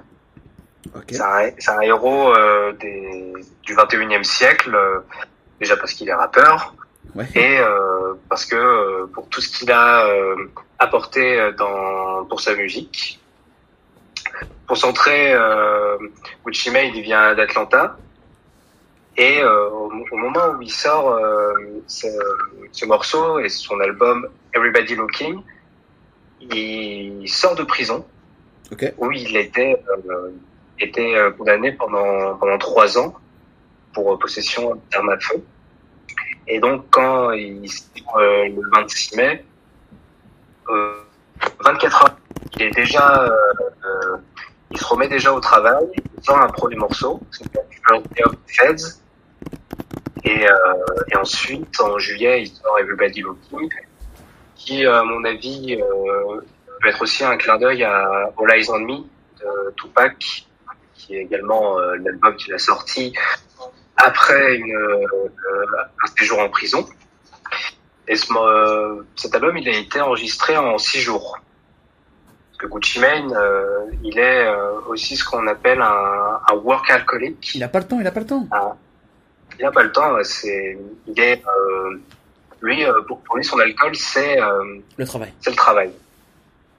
Et euh, dans ce morceau, No Sleep, euh, qui est introduit par ces, euh, notes de piano triomph- triomphantes de euh, il raconte dans le couplet qu'il a énormément de choses à dire par rapport à sa peine de prison, euh, bon, qui, baise, il la police, les fédéraux, la, la DEA, ça, pour le côté le, le côté bad boy, il faut pas plaire à tout le monde. Le triptyque Et, euh, classique. mais ap- le triptyque. Et, euh, et en- ensuite, dans, dans son couplet unique, il revient un peu sur, euh, sur son passé où, clairement, Gucci Mane, c'était pas un mec fréquentable. Euh, il avait tué quelqu'un pour euh, légitime défense. Euh, après, il, il avait dit dans un morceau que cette personne qu'il avait tuée, il l'avait, il l'avait enterrée. Il prenait, euh, il prenait beaucoup de drogue. euh, il baisait plein de, plein de femmes. Donc un, un, un shit type, Ouais, vraiment il, il vit sa vie, quoi. c'est ça, enfin, la, la, la, la vie d'artiste, euh, parce que pour lui, euh, qu'est-ce que c'est trop beau, la Eh vie oui. d'artiste? Eh oui. Est-ce que t'as, est-ce que t'as quand même dit il plaisait plein de femmes? Non, il Il plaisait à plein de femmes aussi, malgré son physique de blob, où il fallait vraiment, il était, euh, Quel bâtard. il, il était, il était très gros, il plus beaucoup de chicots. Et, C'est- euh, ce qui plaît aux femmes, hein, d'ailleurs. prison, euh, quand il sort de prison, il est métamorphosé. Déjà, il, il a des cheveux. Euh, il a un physique que moi j'aurais jamais, même si je voulais euh, faire plus de sport. Ah, ça, c'est la prison, hein. ça c'est la prison. hein. Les, les gens de sa femme et tu vas en prison et tu ressors, t'es BG. Ouais, tu es un mec, Léo. C'est la. Ouais. Vas-y, on t'attend, vas-y, on continue sans toi, vas-y, hein, vas-y, va planter un mec au hasard, c'est bon. Hein. Fait un drive-by, hein. vraiment dans le craponne, tu débarques chez quelqu'un avec un gun et c'est fini. Al Capone, on t'appelle, hein, c'est le bon moment. c'est bah, c'est- c'est l'effet prison, c'est aussi euh, le- l'effet de sa de sa de sa très charmante euh, petite amie euh, qui qui a fait en sorte de lui faire un, un, un relooking total ou même il a une toute nouvelle dentition. Ah ce qui- qui a fait penser à ses fans que bah, c'était pas Gucci Mane qui était sorti de prison, mais un, un clone. Un clone alors, créé par qui? On sait pas, peut-être par le FBI. Ah, on est sur un complot. Mais euh, donc voilà, il est, euh, il sort de prison. Ouais, il sort de prison euh, et cette année-là, donc en 2016, il sort trois projets euh, Everybody Looking, October et, euh, et Santa Six, le Père Noël de la zone 6. Ok. Et euh, Everybody Looking, c'est c'est pas le meilleur, mais c'est celui qui pour moi euh, euh, était plus euh, représentatif de la liberté, parce que euh, bah, maintenant ça fait quatre ans que Gucci Mane est un homme libre, et ça fait quatre ans qu'il a surtout euh, pas replongé. Et donc pour lui c'est quand même euh, c'est quand même très très important parce qu'il était du genre à faire le yo-yo prison dehors. Et donc là maintenant il se tient à carreau il est libre dans sa tête il, il est sevré il prend plus de drogue il boit plus euh, C'est un nouvel homme. c'est un nouvel homme, euh, un homme libre. Je pense qu'il ne fait plus l'amour à, à autant de femmes, mais juste à, à sa, à sa femme, euh, enfin à la petite amie qui est devenue sa femme depuis. Et puis bon, en vrai, euh, pourquoi il irait voir autre chose alors que sa femme fait déjà le poids? Ouais, ça peut se comprendre. et, et donc voilà, c'est. Je voulais parler de ça euh, parce que euh, c'est aussi euh, dans le rap, euh, c'est c'est toute une c'est toute une histoire les les sorties de prison où les mecs 24 heures plus tard ou voire même deux heures après qu'ils sortent, ils se mettent directement au studio pour euh, pour sortir des sons et donc c'est euh, ça, ça fait aussi partie de, de l'histoire du rap, la liberté et la musique. Fait partie du mythe du rap, la 6 9 là, du coup, qui a explosé euh, Insta, on en a parlé ce matin, qui a fait euh, 2 millions de personnes sur son live Insta quelques, quelques jours après sa sortie de prison.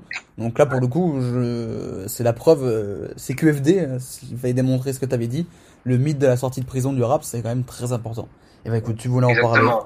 On en a À parlé. la différence que, à la différence que 6 9 c'est une grande salope, mais ça, euh, c'est juste un point de vue personnel. Un grand snitch, là. J'ai euh, Daniel Rodriguez, là, Hernandez, là. Une grande snitch. euh, et voilà. Une grande Pookie. Bah écoute, on a parlé de Gucci Mane. Je voulais, je voulais te faire plaisir, Léo. Voilà. Théo, vous voulez-vous qu'on en parle? Ça nous a fait plaisir. Mais écoute, euh, je vous propose, parce qu'il est 23h40, mais on a fait qu'une heure et quart d'émission, donc on est large, hein, on a encore du temps. hein. On est à la moitié même pas du podcast habituellement, donc euh, voilà. Et, et- et- il me reste du rhum, donc c'est bon. bah c'est bon, tant que t'as du rhum, on continue, c'est bon. On va passer euh, à la partie film du podcasting.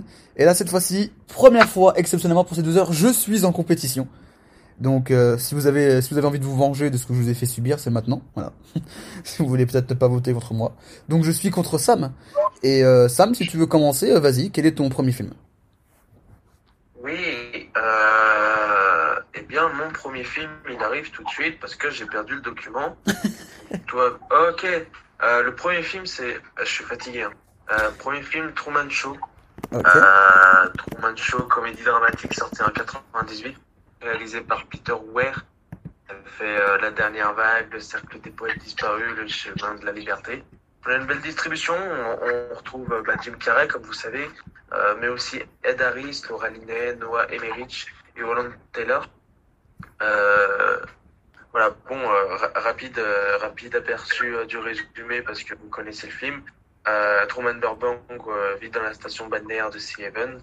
Sa vie est parfaite et même un peu trop parfaite.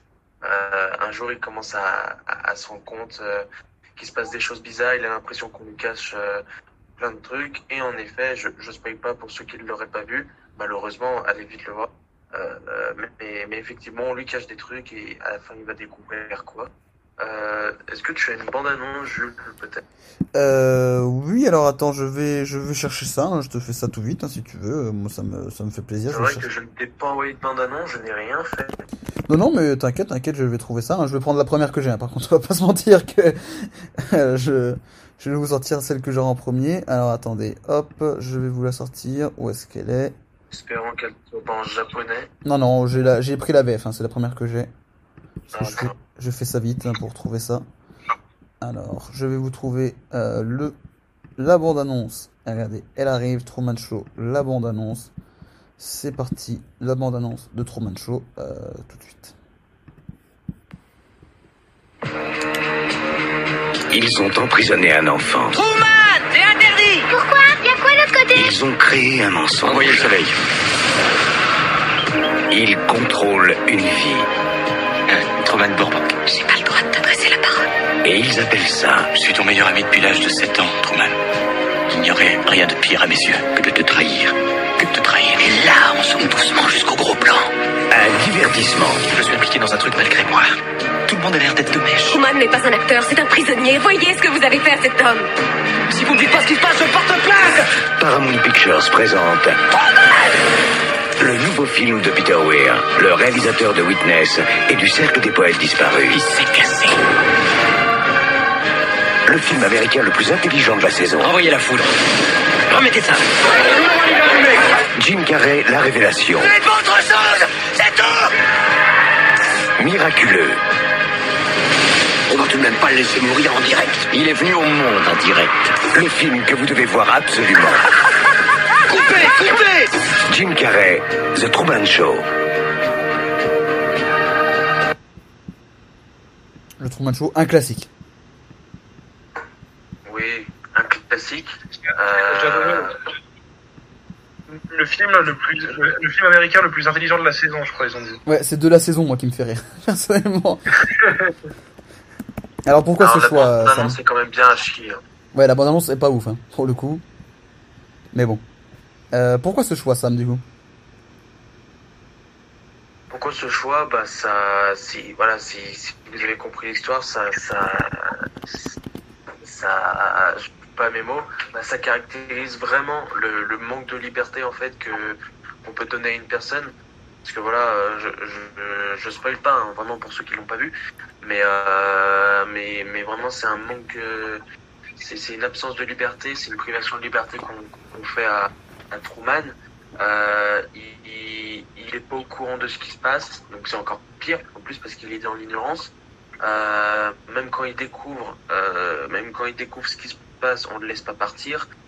On l'empêche de partir, donc on lui prend deux fois limite sa liberté. Donc vraiment, c'est vraiment ça, ça caractérise vraiment le, manque de liberté. Et en plus, à la fin, on a vraiment, euh, on a vraiment par contre, à l'inverse, euh, la, liberté qui est caractérisée par justement quand il s'évade, euh, quand il arrive à, aller dans, il fait quoi? Ah oui, il traverse la mer. Quand, il arrive à prendre le bateau, il est arrivé jusqu'au bout avec l'escalier et la porte. Là, on a vraiment cette image de liberté et tout. Donc, non, non, c'est un film, c'est un film clé dans, dans les, sur le thème de la liberté. Donc, euh, bah, il colle tout à fait. Euh, Excusez-moi, je n'arrive pas à parler en très fatigué. Pas de souci, pas de souci. Tu parles à quelqu'un qui est en direct depuis midi, donc t'inquiète pas qu'au niveau de la prononciation, je suis pas au top non plus. On va pas se mentir que là, ma tête, mon gars, c'est l'aéroport Charles de Gaulle. Il y a des trucs qui partent dans tous les sens. Il fait 45 degrés dans mon appart, je vais crever. Dès que le truc se termine, je me jette dans, je me mets dans un seau d'eau glacée. hein. C'est terminé. Euh, alors moi, euh, Truman Show, j'aime bien ce film. Ça fait un moment que je l'ai pas regardé. Je l'ai vu quand j'étais très jeune et ça m'avait Ouais. marqué. Et je dois reconnaître que, à posterieur, en y repensant en vrai, le synopsis, bah, sans spoiler, hein, parce que t'as pas spoilé, mais le, tout le stratagème et toute l'histoire créée après ça, je trouve que c'est certainement une des meilleures idées euh, qui a été mise en image au cinéma. Euh, Peut-être pas, pas un des meilleurs films, j'ai pas dit ça, mais le, le, l'histoire, le, le, euh, le- la construction, les complexités, tous les problèmes que ça pose, je trouve que c'est une histoire qui est super intéressante et je trouve que c'est une des meilleures idées euh, qu'on ait vu au cinéma. Alors après, euh, je vais me mettre dans une posi- unpopular opinion, on va dire. C'est que euh, je vois beaucoup de gens sur Twitter ou sur Internet euh, encenser Jim Carrey et tout ça, le trouver que c'est un excellent acteur. Alors, un très, dans ce film, c'est un très bon acteur, mais j'avoue que je ne supporte pas trop Jim Carrey. Voilà, je le dis. Il me fait Aïe aïe aïe. Ouais, non, mais je sais, je Ah, sais c'est qu'il y a plein de, je sais qu'il y a plein de gens qui l'aiment pas. Et pourtant, euh, il y a des films qu'il a fait que j'aime bien, hein. mais euh, vraiment, euh, je- les mecs, il y en a que t'écoutes, t'as l'impression que c'est le Messi, que c'est le plus grand acteur de l'histoire. Sincèrement, non. hein, Je... Non, je pas ça. Je pense que c'est pas le plus grand acteur comme dans le sens d'un acteur en général, mais comme- acteur comique, c'est quand même ça fait pointure. Hein. Ouais, non, mais je, je, je comprends, je comprends ce que les gens disent, mais moi personnellement, je suis pas du tout attaché. Non, mais c'est c'est- acteur dramatique, il est euh, il est très très particulier. Hein. Il te laisse, il te laisse très vite aller dans ses personnages, etc. Comme acteur comique, je, je prends ça, il, il est euh, il est. T'as vu les Ventura Non. Voilà. Te- toi, Jules, toi, Jules Cross, regarde les Ventura. Et après, tu verras. Ouais, non, mais en fait, Ne fais pas ça, ne fais pas ça.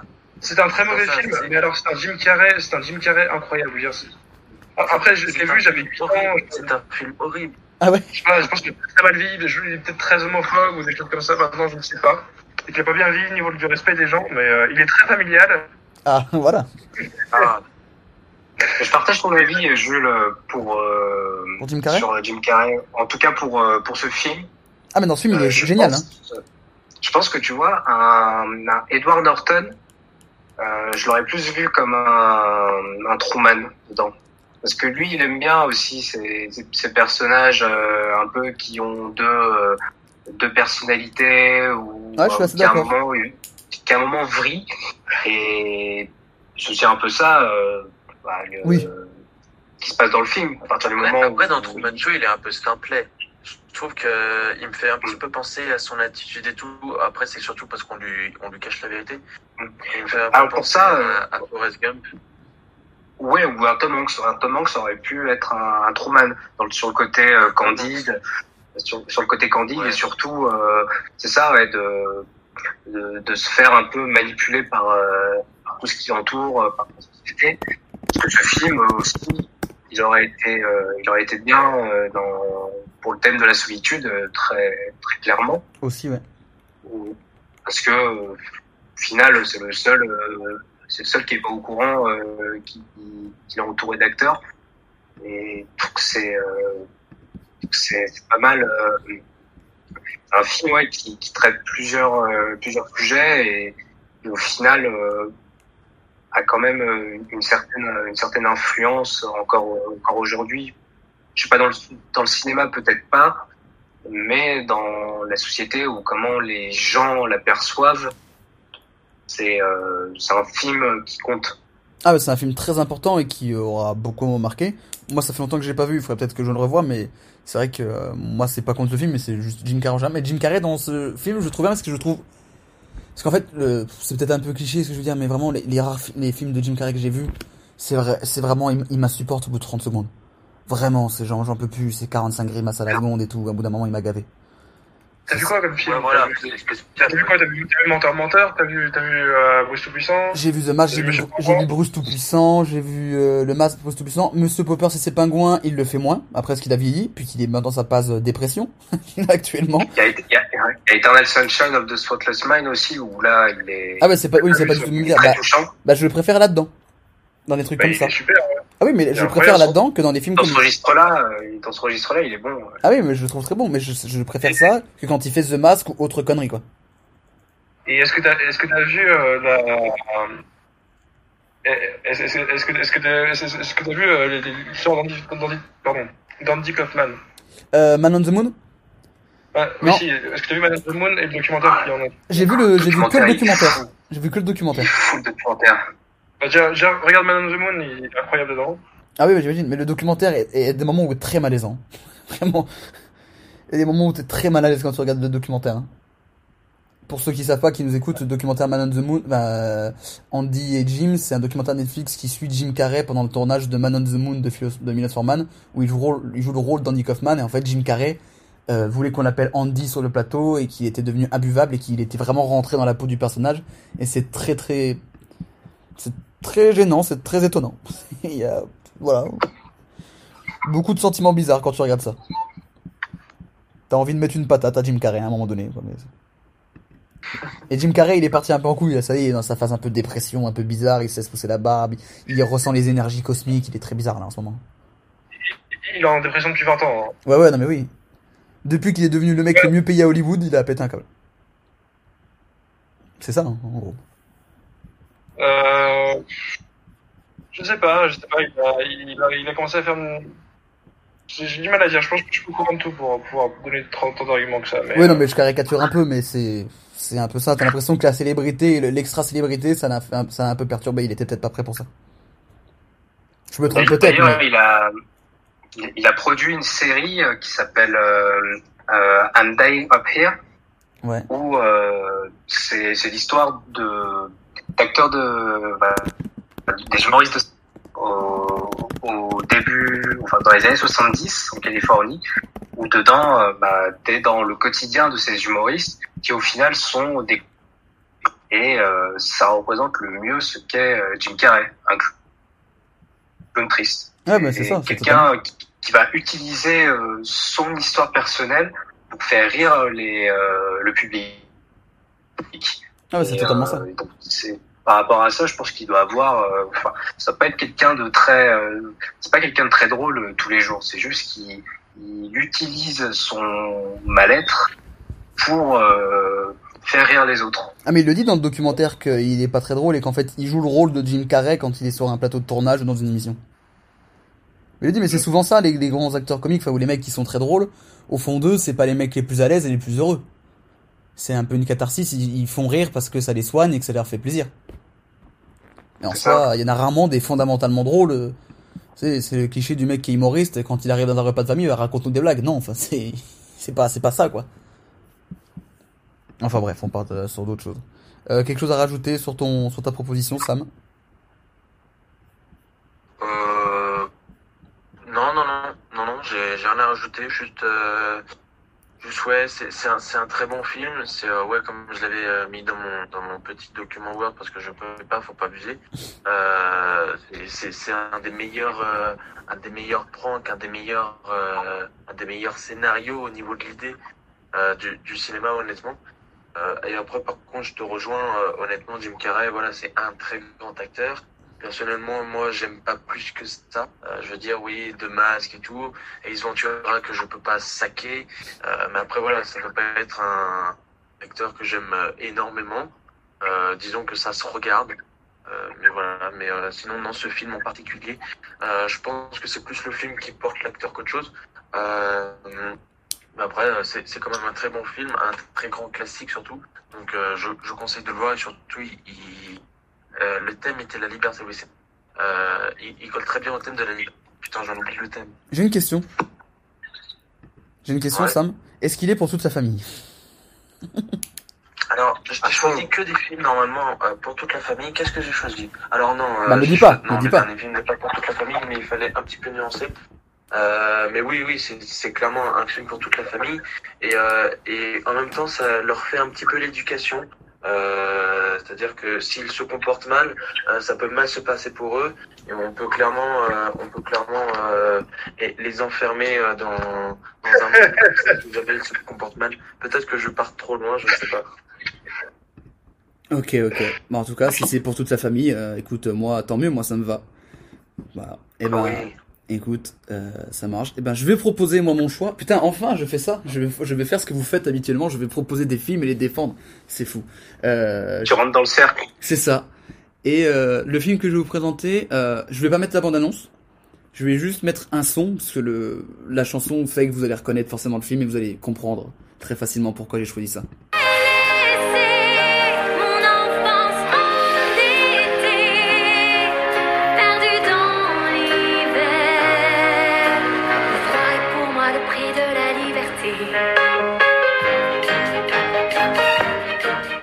Alors, j'ai choisi La Reine des Neiges et je vous ai fait Pulp écouter Fiction.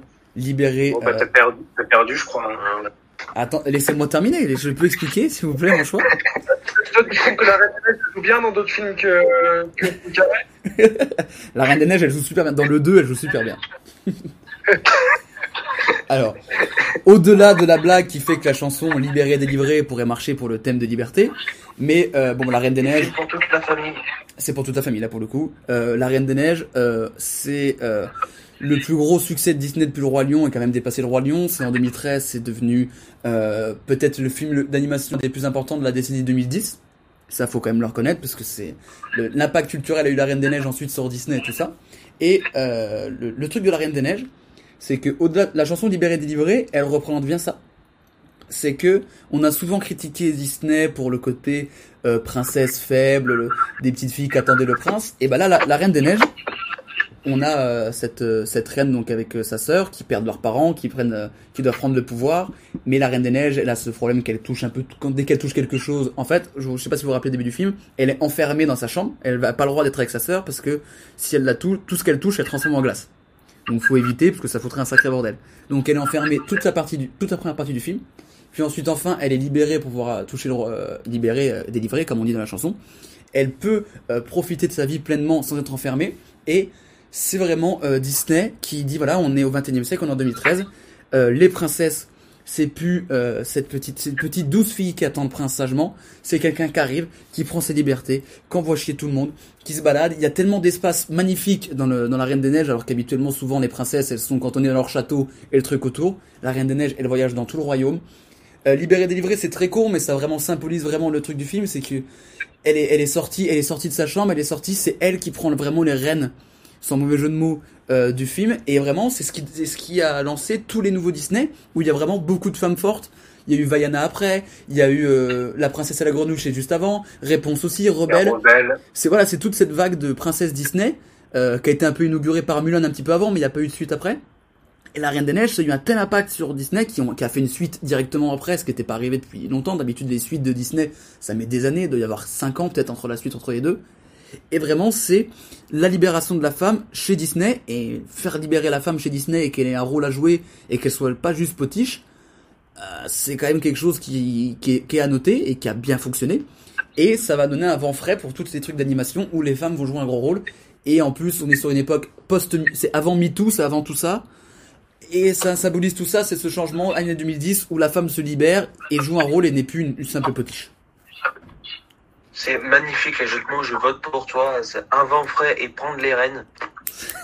ah oui, bah, il y a des jeux de mots quand même, attention. on n'est pas à l'abri de mettre quelques jeux de mots, évidemment.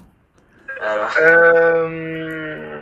Donc voilà. Alors, Jules, qu'est-ce que t'en penses de, ce- de, de la conclusion de Jules? Merde, non, c'est pas ça. euh, Euh, du coup, non, euh, je- t'as oublié, t'as oublié Pocahontas dans, le, dans la liste euh, avant. Il y avait Mulan et Pocahontas. Euh, c'est vrai, Pocahontas, c'est vrai. Et, euh, ouais, c'est à peu près la même génération que Mulan en plus. Ouais, et euh, juste moi, je préciser sur Pocahontas qu'il y a, une, y a un, Pocahontas, c'est tiré d'une histoire vraie, hein, effectivement. Ouais. Euh, et que, qu'ils ont oublié de mentionner que ça fait violer par tout, tout l'équipage du bateau qui l'a ramené jusqu'en Angleterre. Ce qui est moins cool. Voilà. Ce qui est moins cool, ce qui est moins Disney. Oui, Ce c'est moins. moins toute la famille. c'est pour le coup, ouais. Fallait pas en parler pour toute la famille, ça. Non, là, c'est moins. ça- Ça fait moins rêver, quoi. Ça fait moins rêver. Après, euh, Jules, euh, je rebondis dessus et je sais que je suis en, euh, je vais rentrer un peu soit dans l'enfonçage de porte ouverte ou dans le désaccord de beaucoup de personnes. C'est que euh, voilà, cette création de, de nouvelle génération de princesses, c'est aussi un argument très commercial. Alors oui, ah oui, aussi. Mais faut reconnaître que pour que Disney fasse ça, c'est quand même assez, not- quand même assez euh, important pour être souligné. C'est not- c'est notable, mais mais mais est-ce que c'est est-ce que c'est vraiment une émancipation vraiment de ça pourrait être ju- juste suivre le, le mouvement d'émancipation de la femme, ce qui est, ce qui est pas, mal finalement, c'est pas innovant, mais c'est pas grave, c'est bien de suivre ça.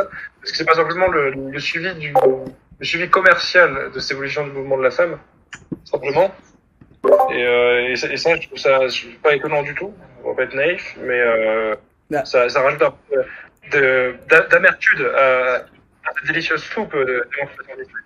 J'aurais été d'accord avec toi s'il n'y avait pas eu euh, d'autres films qui allaient dans le même sens. Mais là, du coup, comme je te l'ai dit, et même à peu près à la même période ou un petit peu avant, il y a, ça s'inscrit dans une stratégie globale. Et en fait, La Reine des Neiges, c'est le, le truc final, le truc qu'assomme tous que La Reine des Neiges, c'est un raz-de-marée au niveau du budget, du, du box-office. La Reine des Neiges, c'est incroyable. Tu, tu parles à toutes les gamines qui à peu près 3, 4, 5 ans en 2013. C'est vraiment, c'est leur dessin animé. C'est, c'est, il y a eu le Roi Lion dans les années 90 pour nous. Là, c'est La Reine des Neiges. Et La Reine des Neiges, c'est, ça s'inscrit dans cette vague, dans ce renouveau de Disney qui a eu vraiment du mal dans les années 2000 et qui en 2010 est reparti. Et la Reine des Neiges, ça symbolise ça. Et euh, c'est symbolique d'une époque pour Disney et d'une époque pour la société et, et un vent de liberté. Le, le Roi Lion, c'est aussi, euh, aussi pour la nouvelle génération avec le, la, la nouvelle version qui est sortie l'année dernière. Oui, non, mais on va pas parler de ça. Le Roi Lion, c'est le Roi Oui. Lion des années 90, on va arrêter. On est d'accord, il vaut mieux pas en parler. Non, on arrête ces conneries. Mais euh, euh, moi, pour réagir un peu sur ton choix, euh, je, je trouve que c'est c'est audacieux. Merci. Euh, c'est inattendu comme euh, comme sélection euh, par rapport à Truman Show. Non, non, ils vont Et euh, je sais pas si je voterai pour toi parce que ce morceau, je l'entendais euh, constamment lorsque je travaillais chez McDo. Mais je savais Et- que aussi. Mais peut-être euh, peut-être que tu m'as que j'ai été convaincu. Et bah, Parce que- après, je, je le dis, j'ai pas choisi ça pour le. Il y a aussi parce que j'aime bien le film, je l'ai vu et franchement, c'est un bon, c'est un bon Disney pour le coup. J'aime bien ce film aussi.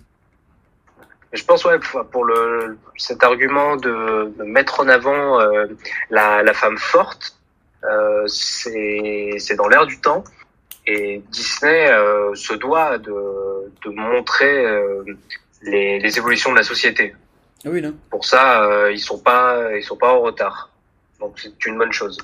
Et je vais revenir sur ce que tu disais, Théo, sur le côté argument, argument commercial de la femme forte et tout. Ça, je suis plus d'accord sur le 2, où euh, dès le début du tournage, ils ont commencé à faire de la com sur le fait que la Reine des Neiges serait peut-être euh, lesbienne, qu'ils ont commencé vraiment à faire là-dessus. Et c'est dommage parce que là, ils ont un petit peu annulé tout ça. Parce que c'est con Ouais. de, de dire, euh, de faire de la com en mettant là-dessus, en essayant de mettre des suspicions là-dessus. Mais le dis pas, enfin, amène-le naturellement. Enfin, ça, on, ça change rien à l'histoire en fait qu'elle soit lesbienne. C'est euh, voilà, c'est c'est comme ça, ça- c'est tant mieux, ça va dans cette euh, truc d'évolution de la société et des mœurs. Mais amener faire de la com dessus, là, je suis d'accord avec toi, là, c'était un petit peu dommage. je non, je suis euh, je voudrais revenir aussi sur le fait que je trouve que c'est un bon film. Je suis d'accord, c'est un très bon film. Ah oui, non, mais c'est un très bon Euh, film. Hein. C'est un putain de En- film. En, hein. termes en termes d'écriture, vraiment, c'est nickel. euh, le, petit renversement de situation, le twist, euh, enfin, je... Mais c'est magnifique, c'est vraiment super joli. Ah mais c'est le, c'est le Disney parfait, il y, a, il y a une chanson forte, il y a de l'humour, visuellement c'est beau, l'écriture est parfaite, il y a plusieurs sens de lecture.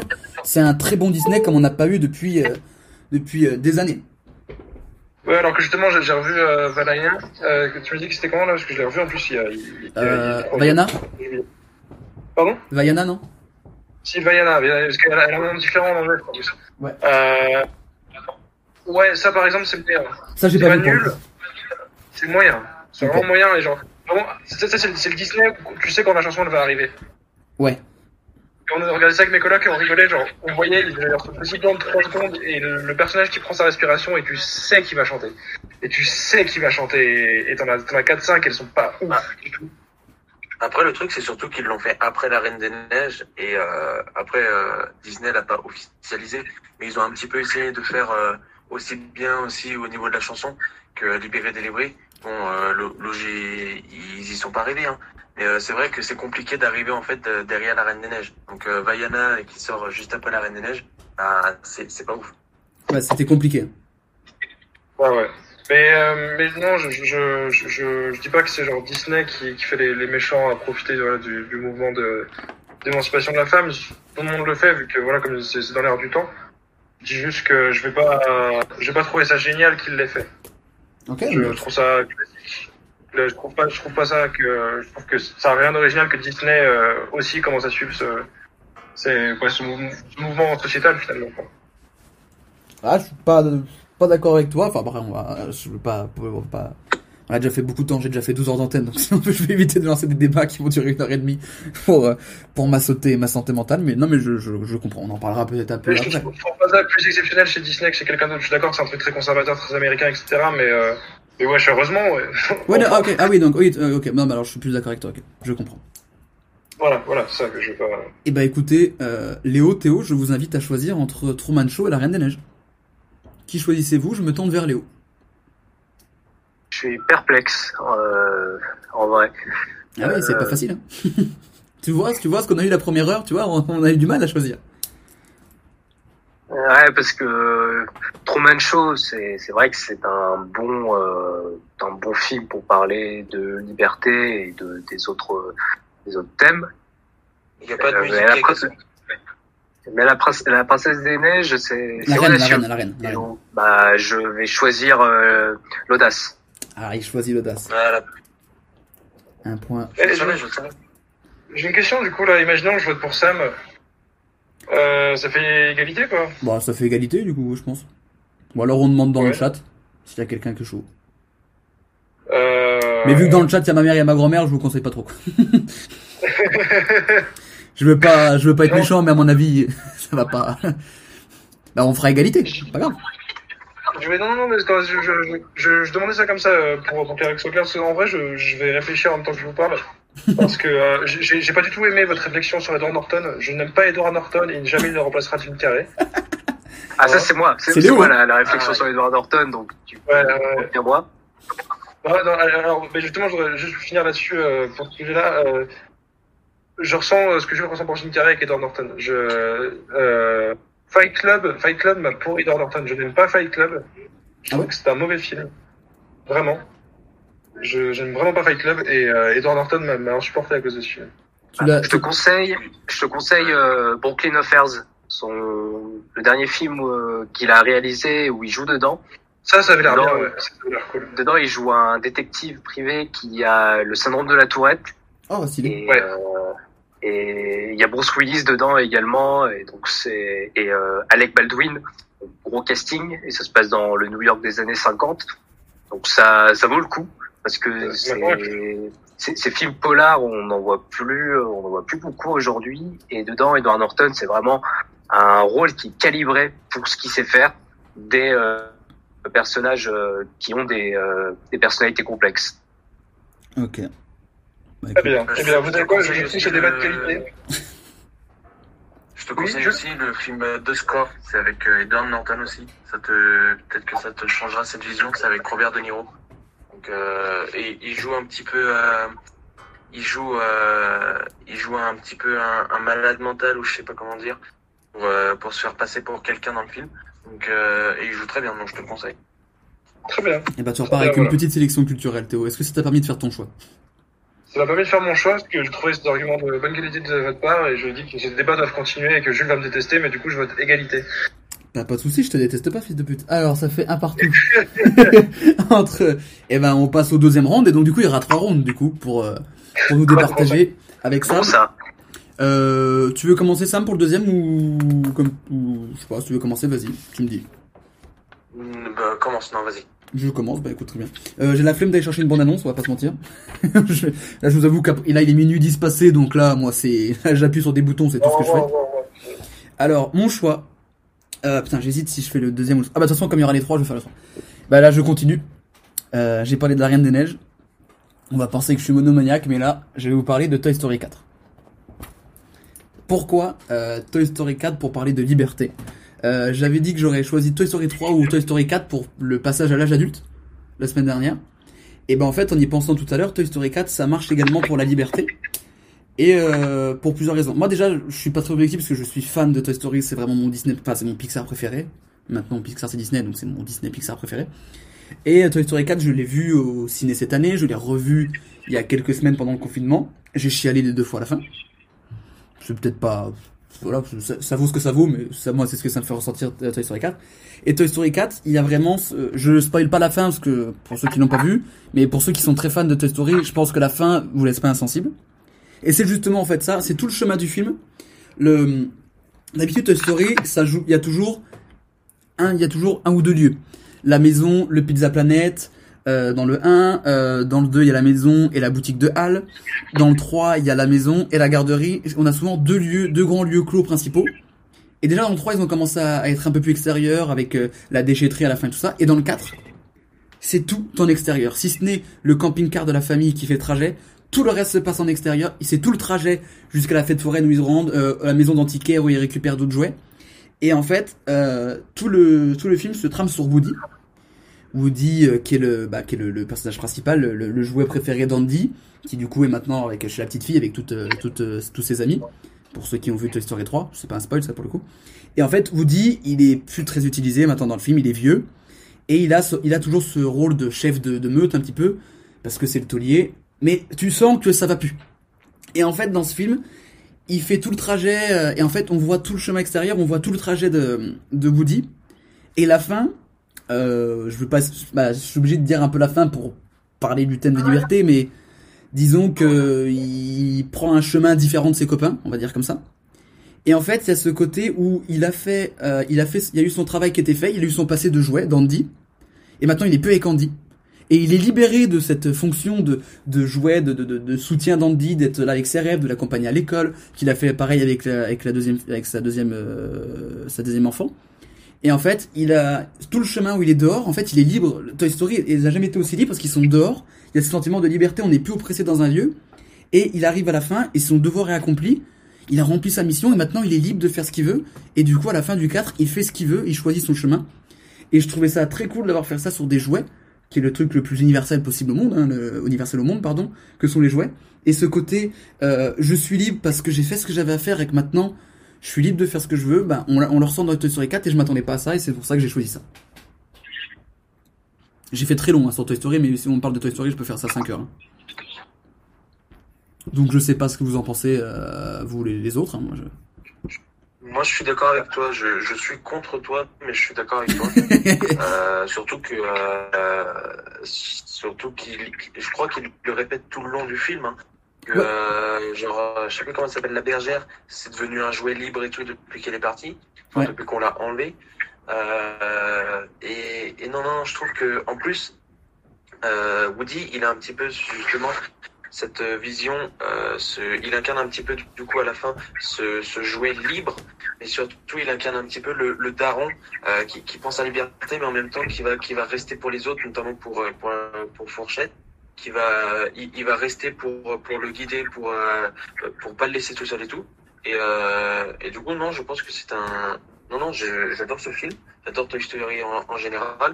Et euh, c'est vrai qu'honnêtement, on s'attend pas, on s'attend pas à la fin. On s'attend à que, que ça fasse un petit peu, voilà, comme euh, comme les autres et tout. Ah ouais, moi la Et fin, je m'attendais pas. complètement un chemin différent, donc c'était vachement cool.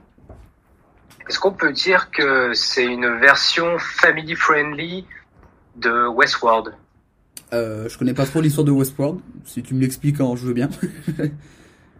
Bah, Westworld, c'est une série qui se passe dans un parc d'attractions euh, pendant euh, qui reproduit euh, l'époque du, du Far West. ouais. Et dedans, c'est des il y a des humains et des hôtes, des robots.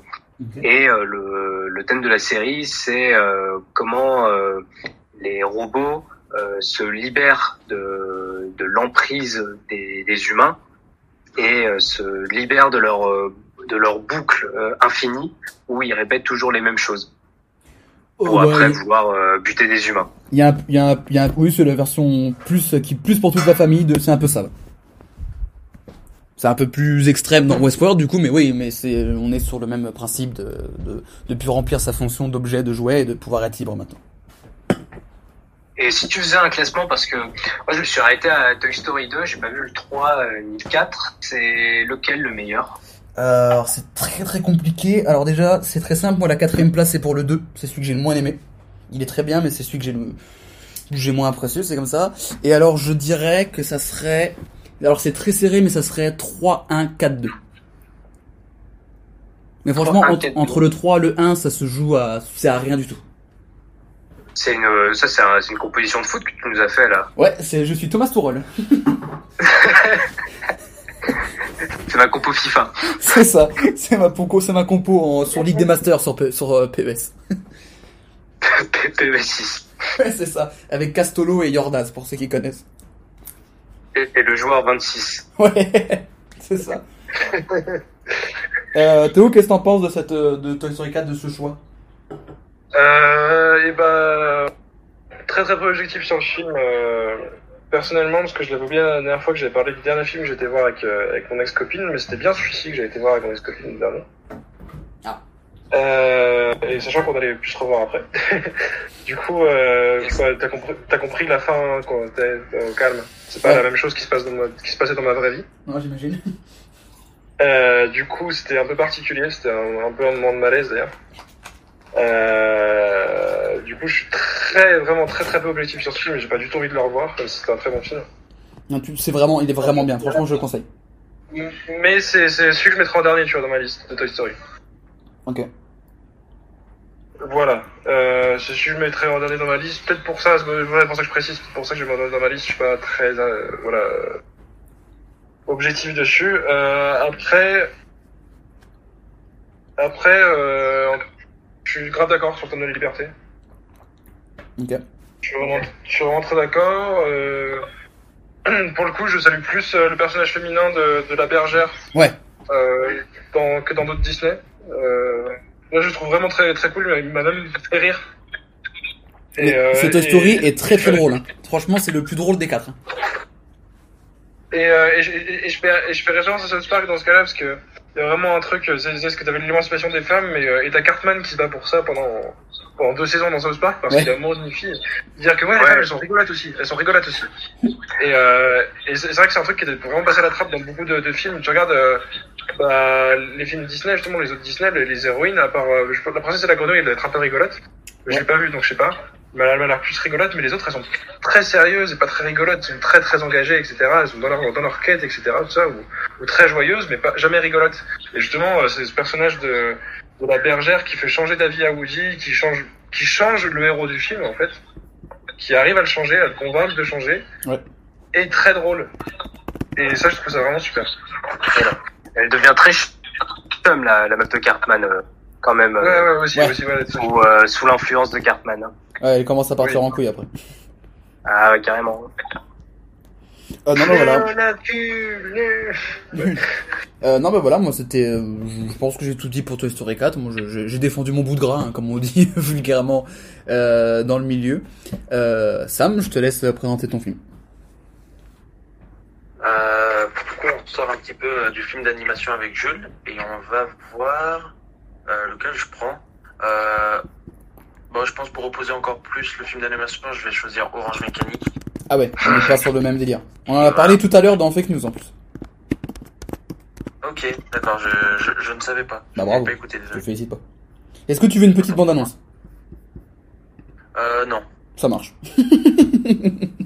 Voilà, c'est honnête. hein. Oh, tu... Bon, ça m'arrange, hein, on va pas se Euh, mentir. hein. je pense C'est- que... on, sort de Toy Story pour aller vers du, euh, vers du Stanley Kubrick, donc euh, ça, c'est complètement posé. Euh, Fullmetal Jacket, Odyssey de l'espace, Shining, vous connaissez.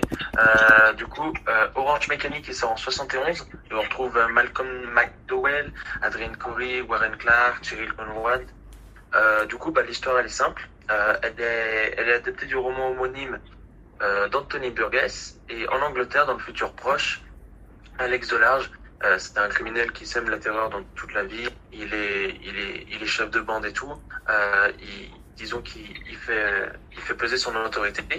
Et, euh, et un jour, il, il est arrêté et condamné à 14 ans de prison. Ah ouais. Euh, et après son emprisonnement, il accepte de servir de cobaye des canalistes qui veulent faire euh, baisser la criminalité. Avec la fameuse scène où il est attaché et qui doit regarder les images là de pleines de violence, c'est Ouais. ce dont on parlait tout à l'heure dans Fake News. Donc c'est marrant comme quoi les émissions se, se renvoient un petit peu la balle, on a l'impression que c'est préparé. Pas trop. C'est le troisième lieu cinématique universe. C'est le talent. C'est ça, c'est ouais, c'est ça, il a raison, c'est le talent. C'est beau, c'est beau ce que tu dis Sam. Et, Euh, euh, et du coup, pourquoi la liberté? Et oui, pourquoi? Pourquoi ça, ça va bien pour le thème de la liberté? Euh, Eh bien parce que au contraire, euh, ça, ça montre le manque de liberté, euh, l'enlèvement total de liberté, puisque du coup, bah, le gouvernement, me rappelle bien, il pense que la prison, ça augmente la violence au lieu de, de, contenir la violence, au lieu de, de, la garder dans un lieu, ça, ça l'augmente et ça l'amplifie. Du coup, il, donne un traitement pour changer euh, Ludovico, il me semble, c'est- si je me trompe pas, euh, le nom du, traitement. Euh, euh, le traitement qui change les jeunes en- les jeunes délinquants en de meilleures personnes. Du coup, Alex, le, le- protagoniste, il prend le traitement et il réussit à devenir un- quelqu'un de meilleur. Et que c'est à cause du traitement. Et du coup, en fait, il sort, euh, il, sort de prison, un, lieu où on t'enlève ta liberté. Euh, mais finalement, une fois qu'il est dehors, euh, de, une fois qu'il est sorti de prison, il est encore moins libre quand, que quand il était en prison. Euh, parce que clairement, à cause du traitement, à cause du gouvernement et tout, il est plus, il a plus de libre arbitre, il, il peut plus se défendre euh, et tout, il perd un petit peu ses qualités humaines il peut plus euh, répondre à une femme et tout. Et du coup, euh, ça, ça lui enlève complètement sa liberté. Et paradoxal, sachant qu'il sort de prison. Voilà, donc ça va bien avec le thème. Avoir dans la même émission un duel entre Truman Show, La Reine des Neiges et ensuite Orange Mécanique Toy Story 4, il y a que sur le troisième lieu, vous avez ça. Pour le coup, Ça, ça- on est sur deux salles. spectacle. On est sur deux salles, deux ambiances, mais deux, deux très bons films dans les deux cas. Euh, je vais me tourner vers euh, Léo et Théo qui sont juges dans cette euh, confrontation. Euh, Est-ce que t'as vu toi déjà Orange Mécanique, Léo? Bah non, parce que à, à l'époque, mes, mes parents nous, nous interdisaient de voir ce film, Ouais. considéré comme trop violent. Moi, je crois que j'avais dû voir quelques scènes comme ça à la va-vite lorsque mon frère avait enfreint cette règle. Oh là là. Est-ce que tu l'as calme euh, bah, j'étais très jeune, Ça n'empêche pas de j'ai, euh, donc je me rappelle pas, pas vraiment. Euh, c'est, je pense qu'il faudrait que je le vois quand même pour euh, pour m'en rendre compte. Euh, Au début de l'argumentaire de de, de de de Sam, j'allais me dire que ça ressemble un peu à, à l'histoire que j'avais racontée sur Gucci Ouais. Et au final, euh, il y a quand même euh, quelque chose d'un peu plus, euh, euh, comment dire, euh, j'ai perdu ce, le terme. Mince, ouais, à la- il se rapproche d'utopiste. Mince. Dystopique. Dystopique, ouais, exactement. Donc, Et t'as limite engueulé quand tu as trouvé. Dystopique, ouais. Ouais, dystopique, mon gars, ouais. Tu l'as limite engueulé quand tu as trouvé le mot. tu lui as mis un coup de pression et, euh, et euh, donc, je- ouais, je pense que c'est un peut-être c'est un bon choix pour parler de ces- ce manque euh, ce, ce manque de liberté qui peut euh, qui peut y avoir pour les surtout pour les, les personnes qui sortent de prison parce que souvent euh, il y en a ils ont des ils ont les bracelets électroniques donc ils sont euh, ils ont cette liberté mais elle est conditionnelle. Elle est conditionnée à ce qu'ils ce qu'ils vont faire. Donc pas vraiment libre C'est ça, on est donc, sur de la final, vraie fausse euh, liberté. pardon? On est sur de la vraie fausse liberté. Pardon, je me suis écarté du micro quand j'ai parlé. oui c'est ça c'est ça C'est de la liberté conditionnelle C'est ça, c'est le terme, c'est le terme juridique. Oh, allez bien. Ça, c'est une bonne, une bonne remarque. Merci euh, Théo. Théo, ton avis sur le Orange Mécanique et sur la sélection de, de Sam pour le thème de la Bah, je, liberté je trouve ça chouette parce que, que ce soit pour, pour ce duel-là ou cette émission, il y a pas mal de, de notions de la liberté différentes. Ouais, et t'as pas encore. a fait le débat au milieu, vu qu'on a fait le débat au milieu, euh, je pense que nos œuvres euh, le font pour nous. Ouais. Et ouais, et ça c'est une belle phrase aussi, moi j'ai bien aimé en tout cas. Et encore, t'as pas Euh, vu le prochain film que je propose, on est sur un autre délire. Voilà, justement, et, et cette absence de liberté et aussi un peu de, de cri pour la liberté. Je suis désolé, il y a des mecs qui cassent des trucs dans la rue en bas de chez moi. Euh, euh, Il y a, il y a un truc très intéressant, ouais, où tu, c'est tellement dur de savoir ce que pense Kubrick dans sa tête. Vraiment, je, je pense que c'est impossible, en fait, d'ailleurs, de savoir ce qu'il pense dans sa tête. Et je veux pas savoir, si je peux me Euh, permettre. Je peux pas savoir. Que c'est vrai, voilà, que Orange Mécanique, euh, ça pourrait très bien être euh, Stanley Kubrick qui tape sur des murs dans une chambre toute petite en disant, mais laissez-moi sortir de moi-même, quoi. Laissez-moi sortir de là. Et, euh, et voilà, et j'ai trouvé la- l'argumentaire de, de Sam très, euh, comment dire, euh, sobre, Cadré, cadré, genre bien cadré, justement, sans aller trop loin et, et parce que c'est très facile de se perdre, donc, euh, donc voilà, je salue aussi euh, ça. Moi, moi, je me serais perdu, tu vois. En gros, moi, je me serais perdu en, moi. Moi, je trouve ça juste dommage qu'un mec qui passe trois podcasts inanimement des trucs pour la famille nous parle d'orange mécanique, mais bon. Bah, en même temps, euh, c'est pour la famille parce que ça éduque les enfants. euh, justement, ça leur apprend à ne pas devenir criminels, à ne pas aller en prison parce que sinon c'est ça qui t'attend. Donc je pense que c'est très instructif pour les enfants. Personnellement, moi, si j'avais un gosse de 2 ans, euh, ouais, ouais, même 7 ans, 5 ans, peu importe l'âge, tant qu'ils sont enfants, euh, ce, ce film est très, euh, Je le pose devant. très sain d'esprit, je Ah, culturellement, oui, parce que tu écoutes des œuvres de Beethoven, donc oui, tu peux éduquer tes enfants de cette façon-là. C'est vrai. Je veux dire, euh, si tu fais pas tes devoirs, tu vas écouter du Beethoven. Donc ouais, euh, c'est, ça peut être pour la famille. Du coup, je bois une bière Voilà. pendant qu'on parle de ça. Je bois la bière du déconfinement parce qu'il est minuit 26, ces 12 heures de live sont déjà faits, mais allez, on est là, on rigole, on s'amuse, on prend du plaisir entre nous. Euh, Moi, je suis dehors là, je suis dehors à fumer une clope, Ah ouais libéré, on va pas se mentir, on va pas se mentir que là, je pense que dès que le truc est fini, je vais faire une petite balade dans mon quartier pour sortir. C'est, en plus, je pue le Fennec, je suis chez moi depuis tout à l'heure, ça sent, c'est horrible. Je vais crever. Jules va se faire agresser euh, dans les, dans les tranchées des quais. C'est ça. Non, je vais pas sur les quais. Ouais, mais euh, Non, non, il y a des gens qui s'y cachent. Ils sont prêts à sortir. Il m'attend euh, avec des soldats suisses allemands, pour ceux qui ont écouté cet après-midi. Soldats suisses allemands qui ont interpellé Thomas quand il passait la frontière suisse. C'est vrai? Ouais, parce que là, pendant. En fait, il habite à 50 mètres de la frontière. Et genre derrière lui, il y a, une- bah, il y a la frontière, il y a, un- il tu sais, il- vraiment, il traverse comme s'il traversait l'autre rue. Et il y avait un petit pont euh, sur une petite rivière. Et c'est, bah, je me balade juste, c'est comme il était, tu vois, et c'est comme s'il traînait à 100 mètres de chez lui, tu vois. Et vraiment, au moment où il a traversé le pont, il y a, il y a un mec, il y a un Suisse allemand, un soldat Suisse allemand qui est sorti avec un fusil, qui faisait son service militaire et qui leur donnait de retourner en France. Voilà. je- Qu'est-ce qu'ils sont aimables, ces Suisses Est-ce qu'il lui a dit retourne dans ton pays Je sais pas, il lui a dit en suisse allemand, donc je sais pas ce que ça veut dire, hein. je connais, je parle pas suisse allemand. Ah, en tout cas, SO, les Suisses allemands. Euh, Léo, Théo, est-ce que vous avez entendu ces deux plaidoyers? Est-ce que votre choix est fait? Ouais. bah, Je me tourne vers Théo qui a l'air d'être décidé. Théo, entre Orange Mécanique et Toy Story 4, la phrase est incroyable, qu'est-ce que tu choisis? Euh, et ben non, euh, pour, le pers- pour le personnage de la, de la bergère dans Toy Story 4, euh, je dis oui. C'est un Toy Story 4. Ouais. La bergère doublée par Audrey Fleurot hein, dans le dans le, la VF. Ah, c'est vrai. Mais la, la, V- Ah. la VF de Toy Story 4 est vraiment bien. Pour le coup, C'est Pierre Ninet qui fait fourchette, non Ouais, Pierre Niney Fourchette. Le seul bémol, et encore, je l'ai trouvé quand j'avais vu en salle que le bémol c'était Angèle qui jouait la poupée. Et après l'avoir revu la- la- il y a 15 jours, je trouve qu'elle est pas si mal en soi. Mais Ouais, je l'ai vu en anglais. ah, tu l'as vu en anglais? Ah, Moi, c'est euh, impossible de voir Toy Story en, en autre qu'en français. Après, c'est parce que j'ai vraiment, j'ai vraiment poncé comme ça quand j'étais petit, mais un, c'est une habitude. Pour moi, J'ai un serpent dans ma botte. Ouais, bah ouais, en plus j'ai vraiment, j'ai vraiment la tirelire, j'ai vraiment eu la tirelire Woody avec la voix, j'ai eu le jouet Buzz l'éclair, donc je connais en français. Le- Léo, entre Orange Mécanique et Toy Story 4, qu'est-ce que tu choisis? Bah, le fait que t'aies dit euh, qu'il y a Audrey Fleurot qui fait la voix de la bergère, euh, c'est ça fait pencher quand même la balance parce qu'elle est charmante. Euh, Audrey Fleurot. Ça, les... euh, Il y a une heure, euh, il y a une heure, il était là avec mon papa, on passait des moments, là c'est un charreau mon pote, il est minuit et demi, ça y est. Ah, mais j'ai fini mon rhum, c'est pour ça. Ah bah voilà Tout s'explique. Pour, euh, pour conserver du suspense, je vais dire Orange Mécanique. Oh là là là là là là C'est-à-dire que le troisième film va être fatidique. Il, va, fa- forcément, Voilà. il faudra un vainqueur hein, pour le troisième film. Oh Sam, Sam c'est fou ce qui est en train de se passer. Sam, pour le troisième et dernière manche, je te laisse la main Sam, vas-y. Eh bien, écoute, comme euh, toi, tu as choisi une vision de la liberté euh, un petit peu différente de la mienne, moi, mes trois films, c'est euh, la privation de liberté.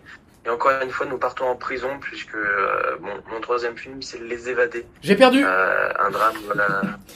J'ai perdu Non, je rigole. Vas-y. Surtout que, ne sois pas surpris, hein, je t'ai envoyé les films en, en- sur, sur Messenger. Hein, tu Ah, mais je- de ce que je choisissais. Je ne suis pas surpris, je ne suis pas surpris. Donc, euh, Les Évadés, un drame de, euh, de 1h20, euh, de 2h20, pardon. C'est, excusez-moi. Euh, réalisé en 94 par Franck Darabont, bon, Franck Darabont qui a, qui a fait La Ligne Verte, hein, incroyable, de Mise, Bob, euh, Map City, pardon, ou euh, qui produit The Walking Dead depuis 2010. Euh, on trouve le grand Morgan Freeman dedans, Tim Robbins, Bob Clinton et Clancy Brown. Donc du coup, l'histoire est simple. Andy, euh, Dufresne, euh, un banquier qui en 1947 est accusé à perpétuité pour le meurtre de sa femme et de son amant, donc très joyeux. Il est emprisonné à Shawshank, dans, dans le Maine, si je me trompe pas, qui est réputé pour être une prison très sévère, très très stricte. Et il rencontre Ed, qui est emprisonné depuis 20 ans, et entre les deux commence une vraie histoire de vraie histoire d'amitié qui, qui ne va finalement jamais finir. Euh, voilà, et puis euh, et puis euh, une bande annonce, on, on verra une prochaine fois. Ouais. Et, et pourquoi le, le, le pourquoi le thème de la liberté est respecté? Et bon, parce qu'en fait, Andy, il est accusé à tort, et du coup, on le prive de sa liberté déjà parce qu'il est envoyé en prison, mais doublement parce que il est, il est, il est innocent, du coup, c'est injuste. Il va, il va au fil des années s'installer, prendre ses marques dans la prison, avoir certains privilèges parce qu'il est banquier. Du coup, euh, du coup, voilà, il va avoir plein de, plein de privilèges en rendant des services au, au, directeur et tout. Et, euh, et du coup, euh, il va pouvoir rénover la bibliothèque aussi. Euh, sauf que ces privilèges, bah, il va un petit peu trop en abuser parfois. Et en fait, tous ces privilèges, tout la rénovation de la bibliothèque et tout, euh, va y avoir, euh, autant pour les personnages que pour nous, un petit, un petit espoir de liberté. Euh, comme si, hop, d'un coup, ils redevenaient libres. Mais finalement, non, ils sont toujours en prison. Du coup, c'est là que ça va décider Tim Robbins de, de, de faire ce qu'il fait à la fin. Bon, vu le titre, douté, pour, pour ceux qui ne l'ont pas vu, désolé. Mais, mais voilà, il, va s'évader et, et il va en Ah, ça a coupé ton micro, Sam. Sam, est-ce que tu m'entends? Ça a coupé quand t'as commencé à parler. On a perdu Sam. Victoire pas parfait. Ah, c'est la meilleure des victoires, hein, j'ai envie de dire. Euh, Sam, est-ce que tu nous entends? Parce qu'on ne t'entend plus. Ah non, tu ne bouges pas du tout sur Discord. Euh, Sam, peut-être te déco et te reconnecter, peut-être? Euh, Parce que là, on ne, on ne t'entend plus, Sam. C'est c'est dommage que ça arrive au moment où tu présentes ton film, c'est quand même un peu con. Euh, on va, on va, attendez, on va, on va faire en sorte de faire en sorte que, que Sam revienne.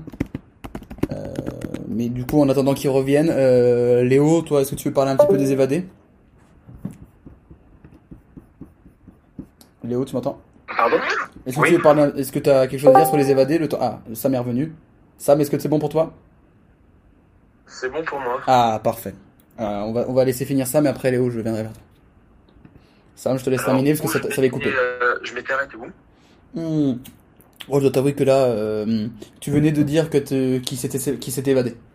Et, dit- et tu commençais à pourquoi le thème de la liberté, tu venais de dire qu'il s'était évadé, désolé d'avoir spoilé. Ah oui, ah bon, en fait, j'ai parlé pendant deux minutes tout seul. Ouais, vraiment, on t'entendait, ça faisait un moment qu'on t'a pas entendu. Yeah, ok. Euh, bon, du coup, je recommence. Du coup, pourquoi la liberté? Putain, merde, je l'ai perdu. Pourquoi la liberté? Eh ben, parce que déjà, il est accusé à tort, euh, donc euh, privation de liberté, et en plus, il est envoyé en prison, donc euh, doublement parce que il est envoyé en prison et parce que c'est injuste. Euh, donc, euh, on va lui enlever sa liberté deux fois. Euh, et puis, au fil des années, voilà, il, va s'installer, prendre ses marques dans la prison. Il va avoir plein de privilèges aussi, parce que il est banquier, du coup, il va rendre des services à, au patron. Ils, ils, ils vont un petit peu faire les euh, en- envers lui. Va notamment réussir à rénover la bibliothèque, un exploit pour amener la culture un petit peu dans la prison et dans la criminalité. Euh, une très belle morale. Et, euh, et finalement, tous ces privilèges, tout ça, ça va nous donner un petit peu d'illu- d'illusion de liberté pour nous et pour les personnages. Finalement, euh, on, retourne très vite à la réalité. Euh, Andy aussi, euh, il, très vite, euh, il va revenir à la réalité de la prison. Du coup, là, enfin, il va, il va décider de, de, s'enfuir, hein, comme, comme le titre l'annonce. Il va s'évader, parce que clairement, euh, c'est un petit peu sa liberté qu'il reprend, à juste titre. Et, euh, et du coup, il va, s'en aller. Il va enfin, cette fois, être libre, après cette privation de liberté pendant plusieurs, pendant plusieurs années, totalement injuste. Il va enfin pouvoir s'évader euh, librement. Et, euh, et son ami qui va le rejoindre euh, en sortant tout à fait légalement pour le coup, lui.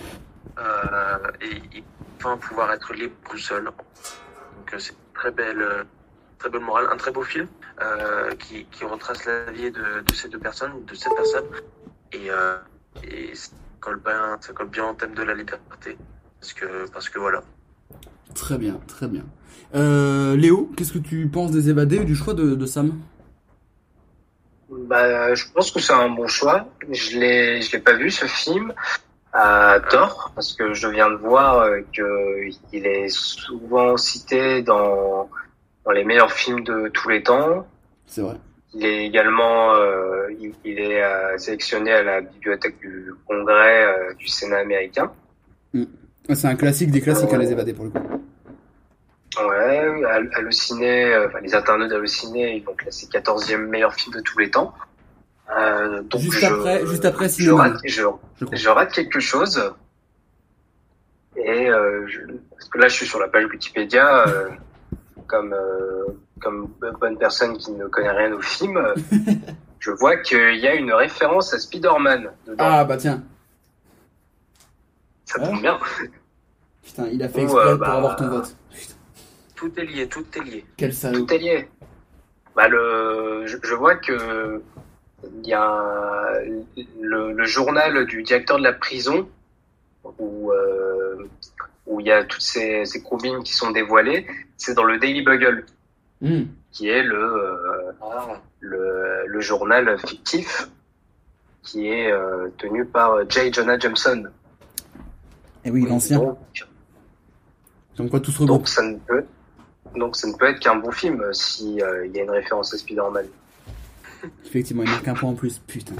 Il a pensé et à faire une référence à la page, euh, du, au passage à l'âge adulte. Donc, euh, très, très Ah ouais, d'accord, le mec fait tout. Euh, Je vois aussi qu'il a- été beaucoup, euh, beaucoup référencé dans la série de Last Man on Earth, que j'avais beaucoup aimé et dont j'aurais pu parler également dans La Solitude. Ah, j'ai pas vu, mais il paraît que c'est Ouais. vraiment bien ça. Bah, c'est très drôle. Ouais, à chaque fois je me dis que je vais regarder, et euh, tu l'as regardé sur quoi? T'as téléchargé ou t'as trouvé sur quelque chose? Euh, je crois que je l'avais regardé sur MyCanal. Ah ouais, je crois qu'elle est sur my canal, bah je vais regarder ça. Les, les premières saisons, euh, bah, le- la première la deuxième est bien. Après, je crois que ça s'est arrêté à la troisième. Mais euh, ah non, la quatrième, pardon. Et c'est bah, c'est quand même drôle. C'est une une autre manière de présenter la, la fin du monde. Ok. Une Ah manière un peu plus euh, comique. Bah je, tu m'as bien fait, tu, tu m'as t'as bien fait de dire ça parce que je voulais, je voulais regarder à chaque fois et je vais y repenser. Je vais regarder sur my canal si elle y est euh, pour regarder ça. Merci Léo euh, pour ce petit, ce petit. oh, de rien, on, on est connectés ensemble. Théo, est-ce que tu as vu les évadés toi? Et qu'est-ce que tu penses de cette sélection? Et, et bah, tu, tu vois, j'étais comme ça, j'étais en train de me demander si je confondais pas avec la grande évasion, etc. et j'étais pas sûr, et je viens de, donc j'étais en train de checker sur euh, Google, et oui, euh, je l'ai vu, sur Quant, pardon, euh, je l'ai vu Tu me disais aussi. au Chili, il y a, il y a deux mois, en fait, j'étais en voyage, et par hasard, il y a quelqu'un qui le regardait dans l'auberge de jeunesse où j'étais. Ok. Et, et pour le coup, autre très bon souvenir, c'est que voilà, j'ai eu une très belle, une très belle rencontre devant ce film avec une, une dame du Pays Basque.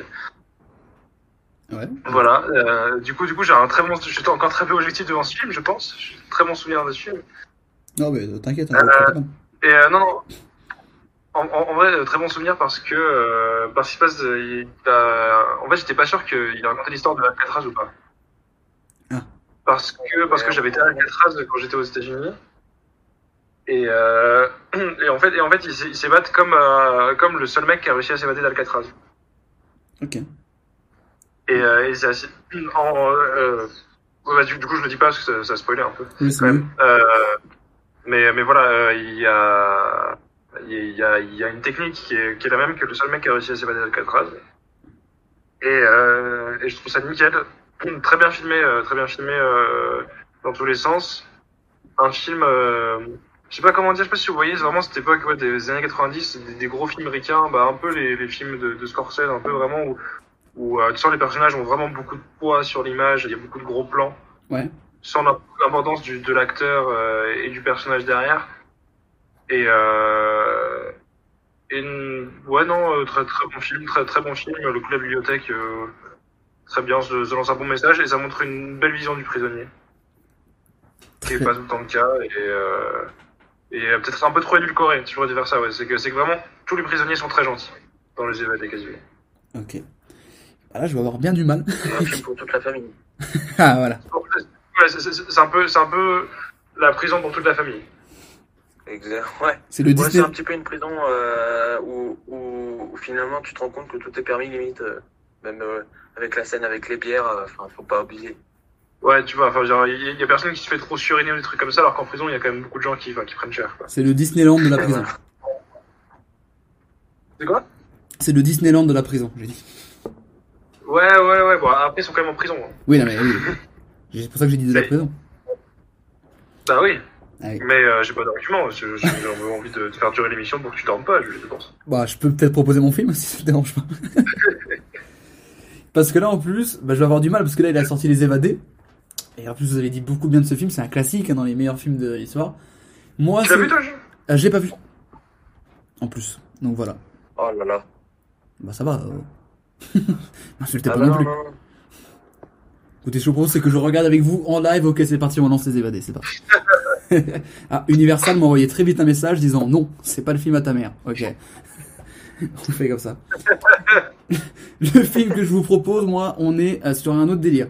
Euh, dans La Reine des Neiges, je vous ai montré un petit peu la liberté un peu revendicatrice, l'émancipation de la femme. Dans Toy Story, c'était la liberté que on était euh, libre, on avait fait, on avait rempli son travail, on avait, on était libre de faire ce qu'on voulait. Et bah là, on est euh, sur la liberté, mais à quel prix Et en fait, pour montrer qu'il faut une certaine limite à la liberté. Parce que le film que je vous présenter, c'est euh, The Invention of Lying, donc l'invention du mensonge. Euh, le titre français est dégueulasse puisque c'est mythomane, c'est vraiment le pire nom.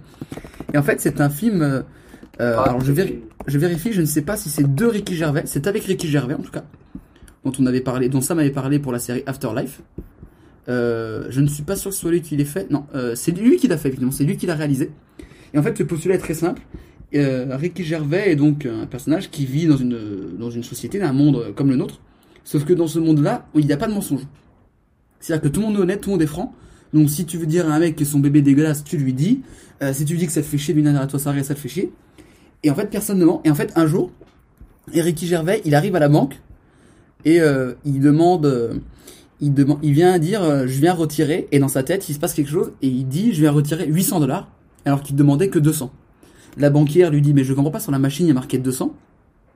Et en fait, lui, il reste dans son mensonge et elle, lui fait, ah bah ok, on a dû se tromper, tenez vos 800 dollars. Et en fait, il se rend compte qu'il a ce pouvoir, étonnant que lui, la différence, c'est que lui, il peut mentir. Il sait pas que c'est du mensonge, mais lui, il peut euh, ne pas dire ce qu'il pense réellement. Et en fait, il utilise ce pouvoir à mauvais escient parce que du coup, il récupère autant d'argent qu'il veut, il prend aucune contravention, il devient un peu un, demi-dieu, donc il crée ses propres lois et c'est devenu une vedette pour tout le monde parce que en, en mentant, bah, il peut, apprendre des choses à plein de gens. Et en fait, il est donc il a ce pouvoir cette, il est libre de pouvoir faire ça, il est le seul à faire ça, il est libre d'influer sur sur sa vie et la vie des autres. Et en fait, il l'utilise à trop mal escient, il est tellement libre, il a pas de contraintes parce qu'il est le seul à faire. Et en fait, il, il se retrouve un petit peu seul parce que il abuse un peu de tout ça, il demande beaucoup d'argent, il s'éloigne un peu de sa famille, il fait des trucs qui vont pas, il se retrouve pas avec soi-même. Et en fait, c'est ce côté, euh, en fait, il est libre, il a, c'est un pouvoir, mais il a une liberté de, de pouvoir faire ce qu'il veut. Et en fait, là, on c'est, c'est vraiment important, c'est vraiment primordial d'avoir des libertés, mais il faut une certaine limite à la liberté, Euh, parce que, euh, comme par exemple, voilà, la liberté d'expression, euh, à partir du moment où c'est injurieux, euh, raciste ou que c'est un truc du délit, euh, ça compte plus dans la liberté d'expression. Bah c'est le même principe pour ce film, c'est qu'il est libre et en fait c'est lui-même qui se rend compte avec son libre arbitre qu'en fait il allait trop loin et que ça lui ressemble plus. Et je spoil pas la fin du film, mais donc euh, voilà. Et en fait, il découvre pendant ce film que en fait avoir ce pouvoir et cette liberté, bah la liberté ça n'a d'intérêt que s'il y a quelques contraintes et quelques limites. Parce que si on commence à être tous libres de faire n'importe quoi, bah, le monde ressemblerait à ce qu'il avait fait. Et si tout le monde dans son monde était comme lui, euh, la planète, elle, la planète, elle durerait 35 secondes et tout le monde, euh, ça serait un feu à 100. Et du coup, je trouvais que cette version était sympa parce que la liberté, c'est vraiment quelque chose de primordial. Hein. Vraiment, des gens qui se sont battus, vous l'avez présenté Théo avec vos chansons. Euh, on a parlé, voilà, dans, dans tout ça. Et que la liberté, bah, c'est bien quand t'as une certaine limite parce que à être trop libre, bah, tu, tu, tu perds la notion du, du peut-être du bien, du mal, de, de ce libre arbitre qui est important. Et c'est ce qui montrait dans Ricky Gervais euh, dans ce film avec The Invention of Flying, euh, qui est très drôle aussi. C'est du Ricky Gervais un pur pur jus. Et euh, voilà, ce côté avoir trop de liberté. Euh, Est-ce que trop de liberté tue pas la liberté? Voilà. Sur ce, je bois de la bière. Tu peux répéter s'il te plaît, j'ai pas écouté. Ok, alors, The Invention of Flying.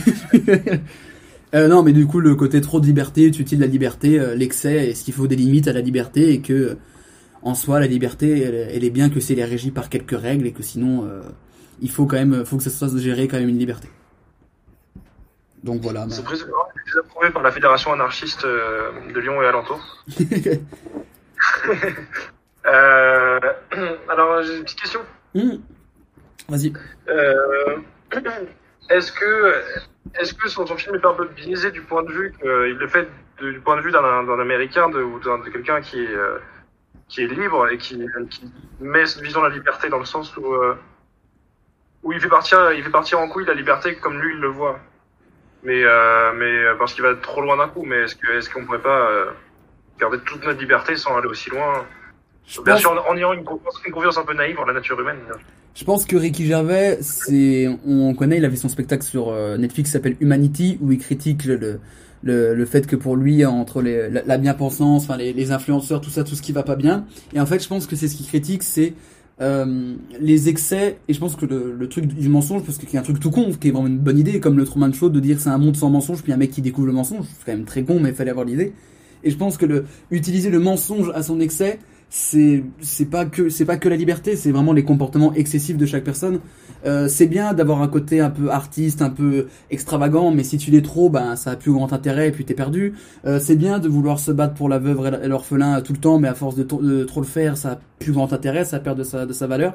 Et je pense qu'il c'est pas il y a pas que le côté la liberté, il faut qu'il y ait des règles, il faut pas qu'il de faut pas que ce soit trop excessif, mais je pense que c'est pour tout et c'est ce que fait Ricky Gervais à chaque fois dans ses spectacles, c'est euh, la condition humaine et certains comportements oui, mais c'est bien qu'il y ait des gens un peu qui pensent pas comme nous, des gens qui soient peut-être un peu plus furbeux, machin. Mais si tu l'es trop, ça a plus grand intérêt et ça perd ça. Et je pense que donc il parle de ce côté, donc de cette liberté que faut, qu'elle soit mesurée. Comme tout, comme tout dans la vie, notre notre comportement doit être mesuré également. Et oui, il y a une certaine vision. Il n'est pas américain, il est britannique, mais il y a une certaine vision aussi un petit peu euh, européenne occidentale du mec qui a bien vécu sa vie et qui dit que euh, si on si on l'exploite trop, mais après en le disant, comme tu dis, c'est côté euh, euh, la liberté comme il l'entend, il rappelle aussi que notre liberté c'est aussi une chance et qu'il faut pas la gaspiller, il faut pas faire n'importe quoi avec. C'est ce qu'il fait dans le film où il fait n'importe quoi euh, en, en mentant. Et là il rappelle que ben c'est c'est on, la liberté n'est pas venue comme ça d'un coup. Ça a été une conquête, euh, surtout en, Europe. Nous en France, au niveau de la conquête de la liberté, on est quand même bien placé pour savoir ça. Et que la liberté, ben une fois qu'on l'a, faut pas faire n'importe quoi avec. Voilà. Après, on voit que Ricky Gervais, c'est pas un grand misanthrope, quoi. hein, quand même. Ah non, bah non, pas du tout.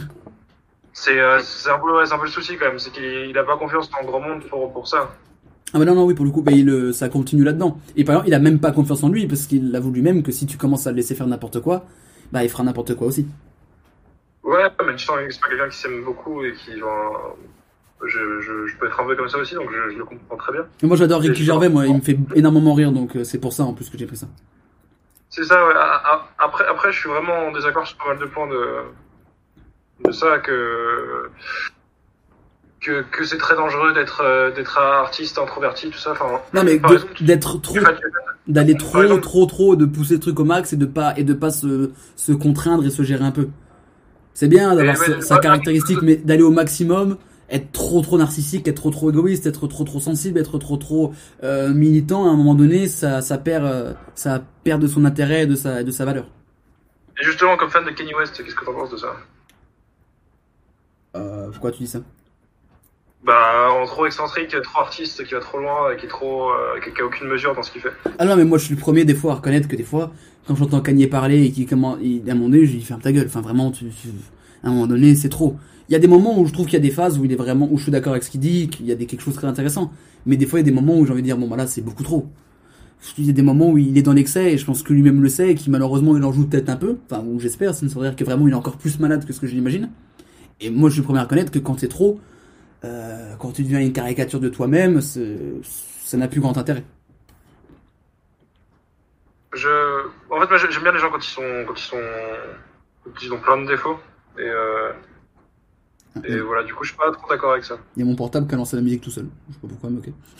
Mais euh, pour, pour le coup, je comprends très bien ton, je trouve ton, argumentation cohérente et, euh, et plausible et, vra- et vraisemblable. Je te remercie. Donc, euh, donc je ne peux pas, je ne peux pas défendre, défoncer l'argumentation, mais je suis pas d'accord avec, avec cette idée-là. Ah oui, mais En- je, en intégralité. je comprends. oui. Ah bah j'ai pas, je, je, je veux pas que tout le monde soit d'accord avec moi. Moi, je donne juste mon avis. Ah bien sûr, non, non, non, non, non, non, en fait, après 12 heures de live, de, après 12 heures de live, Jules, je le dis vraiment en toute, en toute. Ah oui, moi je vais, je vais Oh. tomber dans deux minutes, moi. en plus, je suis en train de boire une bière, donc elle va monter en deux deux, mon pote. Mais ouvre-la, la bière, ouvre-la. Je... Voilà, voilà s'il fallait. Voilà s'il fallait la petite bière. À combien de degrés euh, 6 degrés 6, ça va. Une lèvre blonde, hein, si vous posez la question d'abus d'alcool est dangereux pour la santé à consommer avec modération. Euh... Ouais, mais- Garden, merci, c'est ça. oui, ok. on a pas besoin de CSA. Marlène Schiappa, tout ça, on, s'en fout. Euh, Léo, toi qui votes aussi pour ça, euh, c'est très bizarre de poser la question qu'est-ce que tu penses de ce que je viens de dire, mais c'est un peu ça du coup. Euh, Est-ce qu'on peut résumer ce film à l'expression la liberté des uns s'arrête là où commence celle des autres? Ouais, il y a, il y a un peu de ça aussi. Parce que du coup, il joue du fait qu'il a ce pouvoir et qu'il arrive à mentir pour utiliser les autres et, et dominer tout ça, et au final, il perd de, de son intérêt. Donc ouais, il y a un peu ça aussi. Je pense Ok. oui, c'est un petit peu. S'il y avait une, fois une expression pour résumer, ça pourrait être ça. Ok. Je, je viens. Je suis encore sur Wikipédia, mon meilleur ami. Je vois qu'il y a Edward Norton qui apparaît dans ce film, qui fait un caméo. Ouais, il y a Jonah Hill aussi. Je, je vous reconnais, je l'ai vu une fois et une fois, j'ai vu une fois ou deux il y a longtemps. Ça fait longtemps que j'ai pas que je l'ai pas revu, mais c'est en, quand je, en parlant du thème de la liberté que je me suis dit que ça collerait bien. Et parce que même si j'ai pas vu Ah, beaucoup ouais. ce film, euh, ça me, il me, il m'est resté, il m'est resté. euh, je l'ai gardé en tête, je ne sais pas pourquoi, mais parce que je, pour ça, je pense. A a priori, vu les vu les notations, ça doit pas être un grand film, mais je pense que ça doit quand même pouvoir euh, se, se, se regarder, euh, C'est, c'est pas ouf mais c'est vrai que le si vous aimez bien Ricky Gervais ça vous ira bien parce que c'est vraiment ça. Euh, faut et je pense qu'il a été un peu mal vendu et mal et mal amené en France aussi. Ouais. qu'en France il a été ouais, un peu amené euh, quand quand tu regardais un peu les trucs t'as l'impression que c'était un mec qui arrivait qui faisait le mensonge qui faisait ouh ouh n'importe quoi Bruce tout puissant un peu. Et en fait pas du tout c'est beaucoup plus posé et euh, il y a plus ce chemin de putain mais qu'est-ce que je fais avec ce que euh, dans l'excès de ce que je fais et pourquoi je fais ça et nanani plus du Ricky Gervais qui est drôle mais qui a un, qui a un côté un peu cynique et euh, oh la, la, la vie c'est un peu de la merde et tout ça Ouais, très peu d'entrées en France, c'est- c'est 7700 entrées. ah ouais non mais ça a pas ça a pas très bien marché hein. Ouais. Puis il est, il est rentré ric-rac dans, dans son budget. Non non mais c'est pas un- c'est pas un gros succès euh, la qualité du film euh, si on compare la qualité du film entre les évadés et ça il y a vraiment pas photo il y a 7 divisions d'écart hein. C'était- c'est juste moi le, le propos du truc qui me qui m'a parlé et je trouvais ça intéressant d'en parler. Et en plus euh, je l'ai vu avec mon père donc je sais pas si ça peut aider là-dedans donc Ah, voilà je l'ai dit je l'ai je l'ai vu avec mon père donc si ça peut changer quelque chose.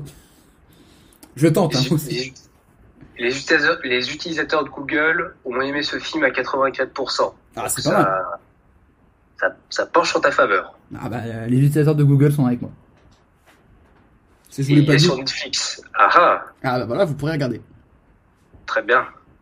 Mais c'est pas un film pour la famille, parce que ça incite les enfants à mentir. Bah non, parce, non, parce que ça montre que le, le mensonge, c'est pas bien. Parce que même s'il a Oui, tout au début, il a tout pour lui, au moment donné, il se rend compte qu'il est pas heureux et qu'il a il est qu'il a abusé de ça. Oui, bon mais ça le montre à la fin. Ah oui, mais le, le film, tu le regardes jusqu'au bout. Sinon, tu fais. que- non, pas les- Sinon, tu montres un court-métrage, Il alors. regarde un bout du film et il le finit jamais. Ah, mais alors à ce compte-là, ça marche. Du coup, le, ton argument de pour toute la famille sur tous les films, ça marche pas parce que du coup, il s'arrête au bout de 10 minutes. Tu leur fais regarder par petits morceaux. Ouais, Tu leur fais regarder par 20, 20, 20, 20. Ah, il y a une morale à la fin. Comme dans les fables de la fontaine, et les enfants, ils aimaient les fables de la fontaine. Bien oui, effectivement, euh, j'ai essayé. euh, Ok, j'ai échoué, d'accord. Ok, ok, c'est bon. bon. Laisse-moi tranquille maintenant. Ah, je vais crever.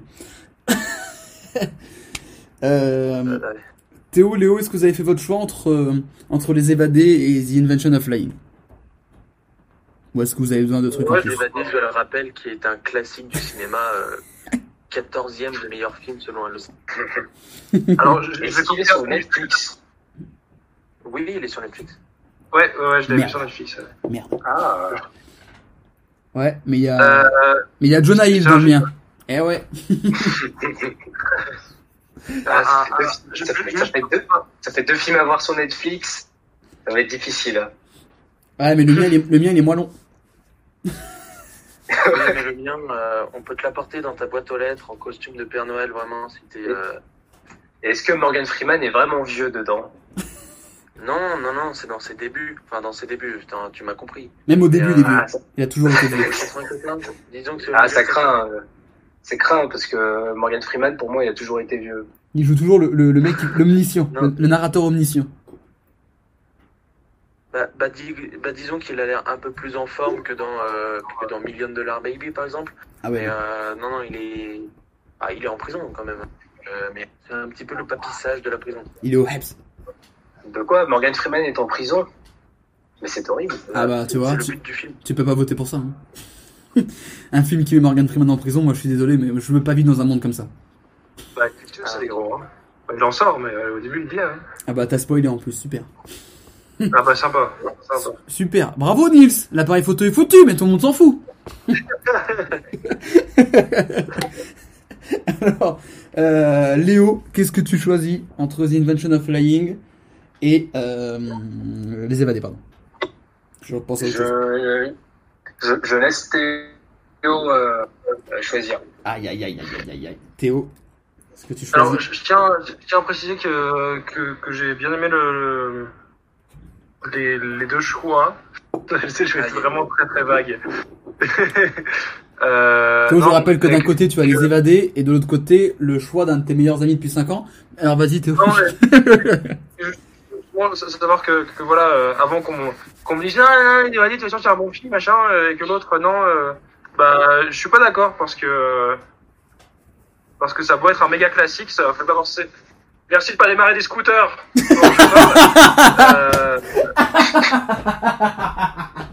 ça, ça, ça peut être un, un classique de classique. Il m'a pas non plus euh, transcendé. Euh, trouvé, enfin, tu vois que par exemple, on parlait de Invictus. Invictus peut être un classique. euh, je trouve que c'est pas un film très ouf. Ah franchement j'ai bien aimé. Ça, C'est un autre débat. Bah voilà, je, je dis que j'aimais bien aimé Invictus. Quoi. Ah, Léo. Théo. Hein? Là j'entendais plus Théo. C'est pour ça. Il n'y a plus personne. Il, il était en train de tabasser les scooters. Putain. Théo, tu nous entends, c'est bon?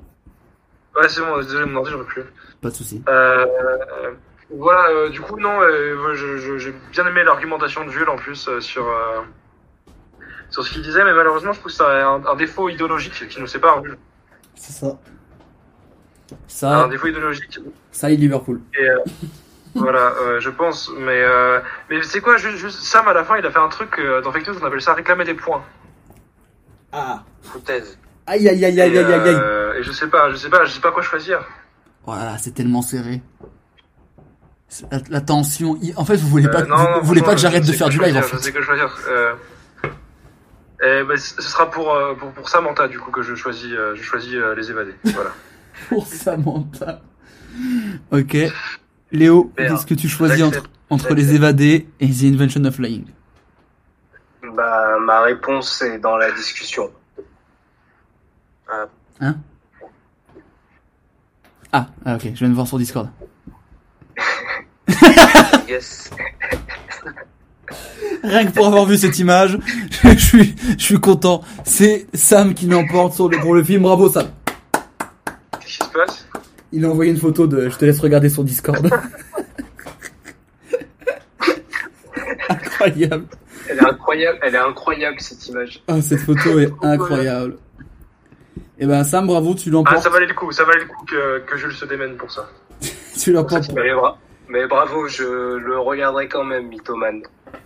Il s'appelle la Mythoman en français. Pour la deuxième vague. ouais, c'est parfait, au mois de juin.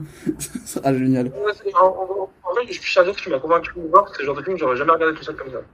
C'est que moi j'avais regardé parce qu'il était en, il était disponible en VOD sur la box qu'avait mon père à l'époque quand on habitait à Montchap et qu'on regardait peut-être un mercredi après-midi. Et en fait j'ai vu ce film et j'ai dit ah c'est marrant en vrai de faire ça et on a regardé.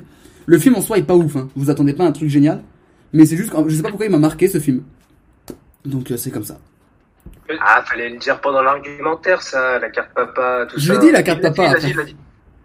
Ah, mais il a pas dit les raisons, euh, les, les circonstances. Moi je veux, Au moins, vous choisissez, au qui- moins, vous choisissez objectivement. hein. voilà. Bah, appa- apparemment, euh, On n'est pas comme vous à faire dans le pathos avec vos pères. et bah écoutez, Non, ouais. Très bien. Il est Hum, une heure moi, du j'aimais matin. La boxe, ça me faisait un petit côté rétro gaming, j'aimais bien. c'était le début de la fibre vers mon chapé en plus, donc c'était, ah j'aurais dû dire ça, bon dieu. ah j'aurais dû dire ça, ça aurait été parfait. Écoutez, il est 1h du matin, 1h01 maintenant du matin, c'est là-dessus que vont se terminer les 13h maintenant de live. Du 13 troisième- heures de live. 13 heures de live.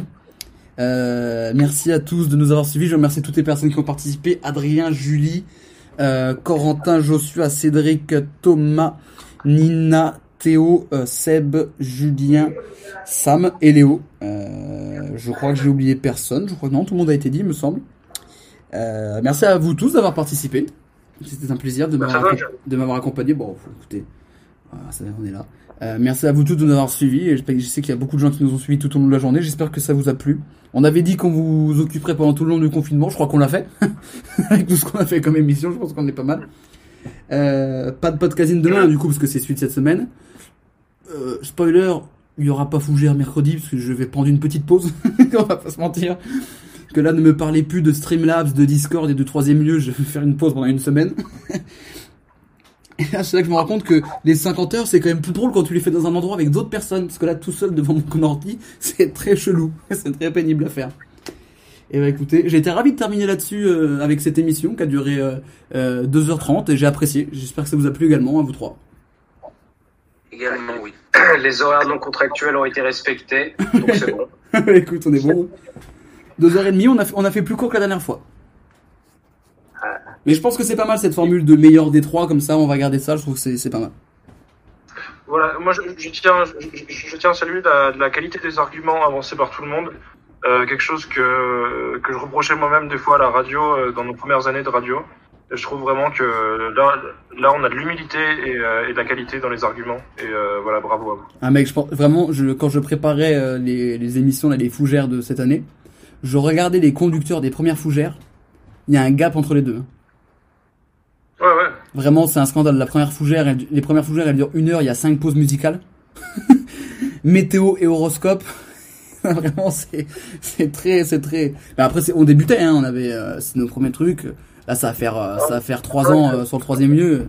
Donc, euh, on a pris de la bouteille. On a, on a évolué avec ça. Et on a fini de la bouteille. Ah, ça. Moi, je viens de finir ma bière, là. Non, Alors mais- ouais, ouais. Euh, je- je- dédicace à la bouteille de champagne euh, des 50 heures. le, crément, le, le Ah, crément qui est là. le crément à Guerter, blanc de blanc, on connaît. Ah là là, oh, je te jure, euh, sur, sur, sur ces j'ai cru que j'arriverais jamais dans le cinquième. Oh là là. En plus, je, je suais d'alcool et de, de fatigue, vraiment. Avec mon, mon départ en trottinette électrique avec mon sac, j'étais mort. Je suis tombé comme une merde après. Enfin bon, c'était un plaisir de passer cette demi-journée avec tout le monde. J'espère que ça vous a plu. Euh, on se retrouve bientôt. Euh, Merci à tous d'avoir suivi. Euh, ciao, bisous, bonne nuit. Et, et voilà, c'est le déconfinement. Profitez-en. Faites pas n'importe quoi, mais profitez-en.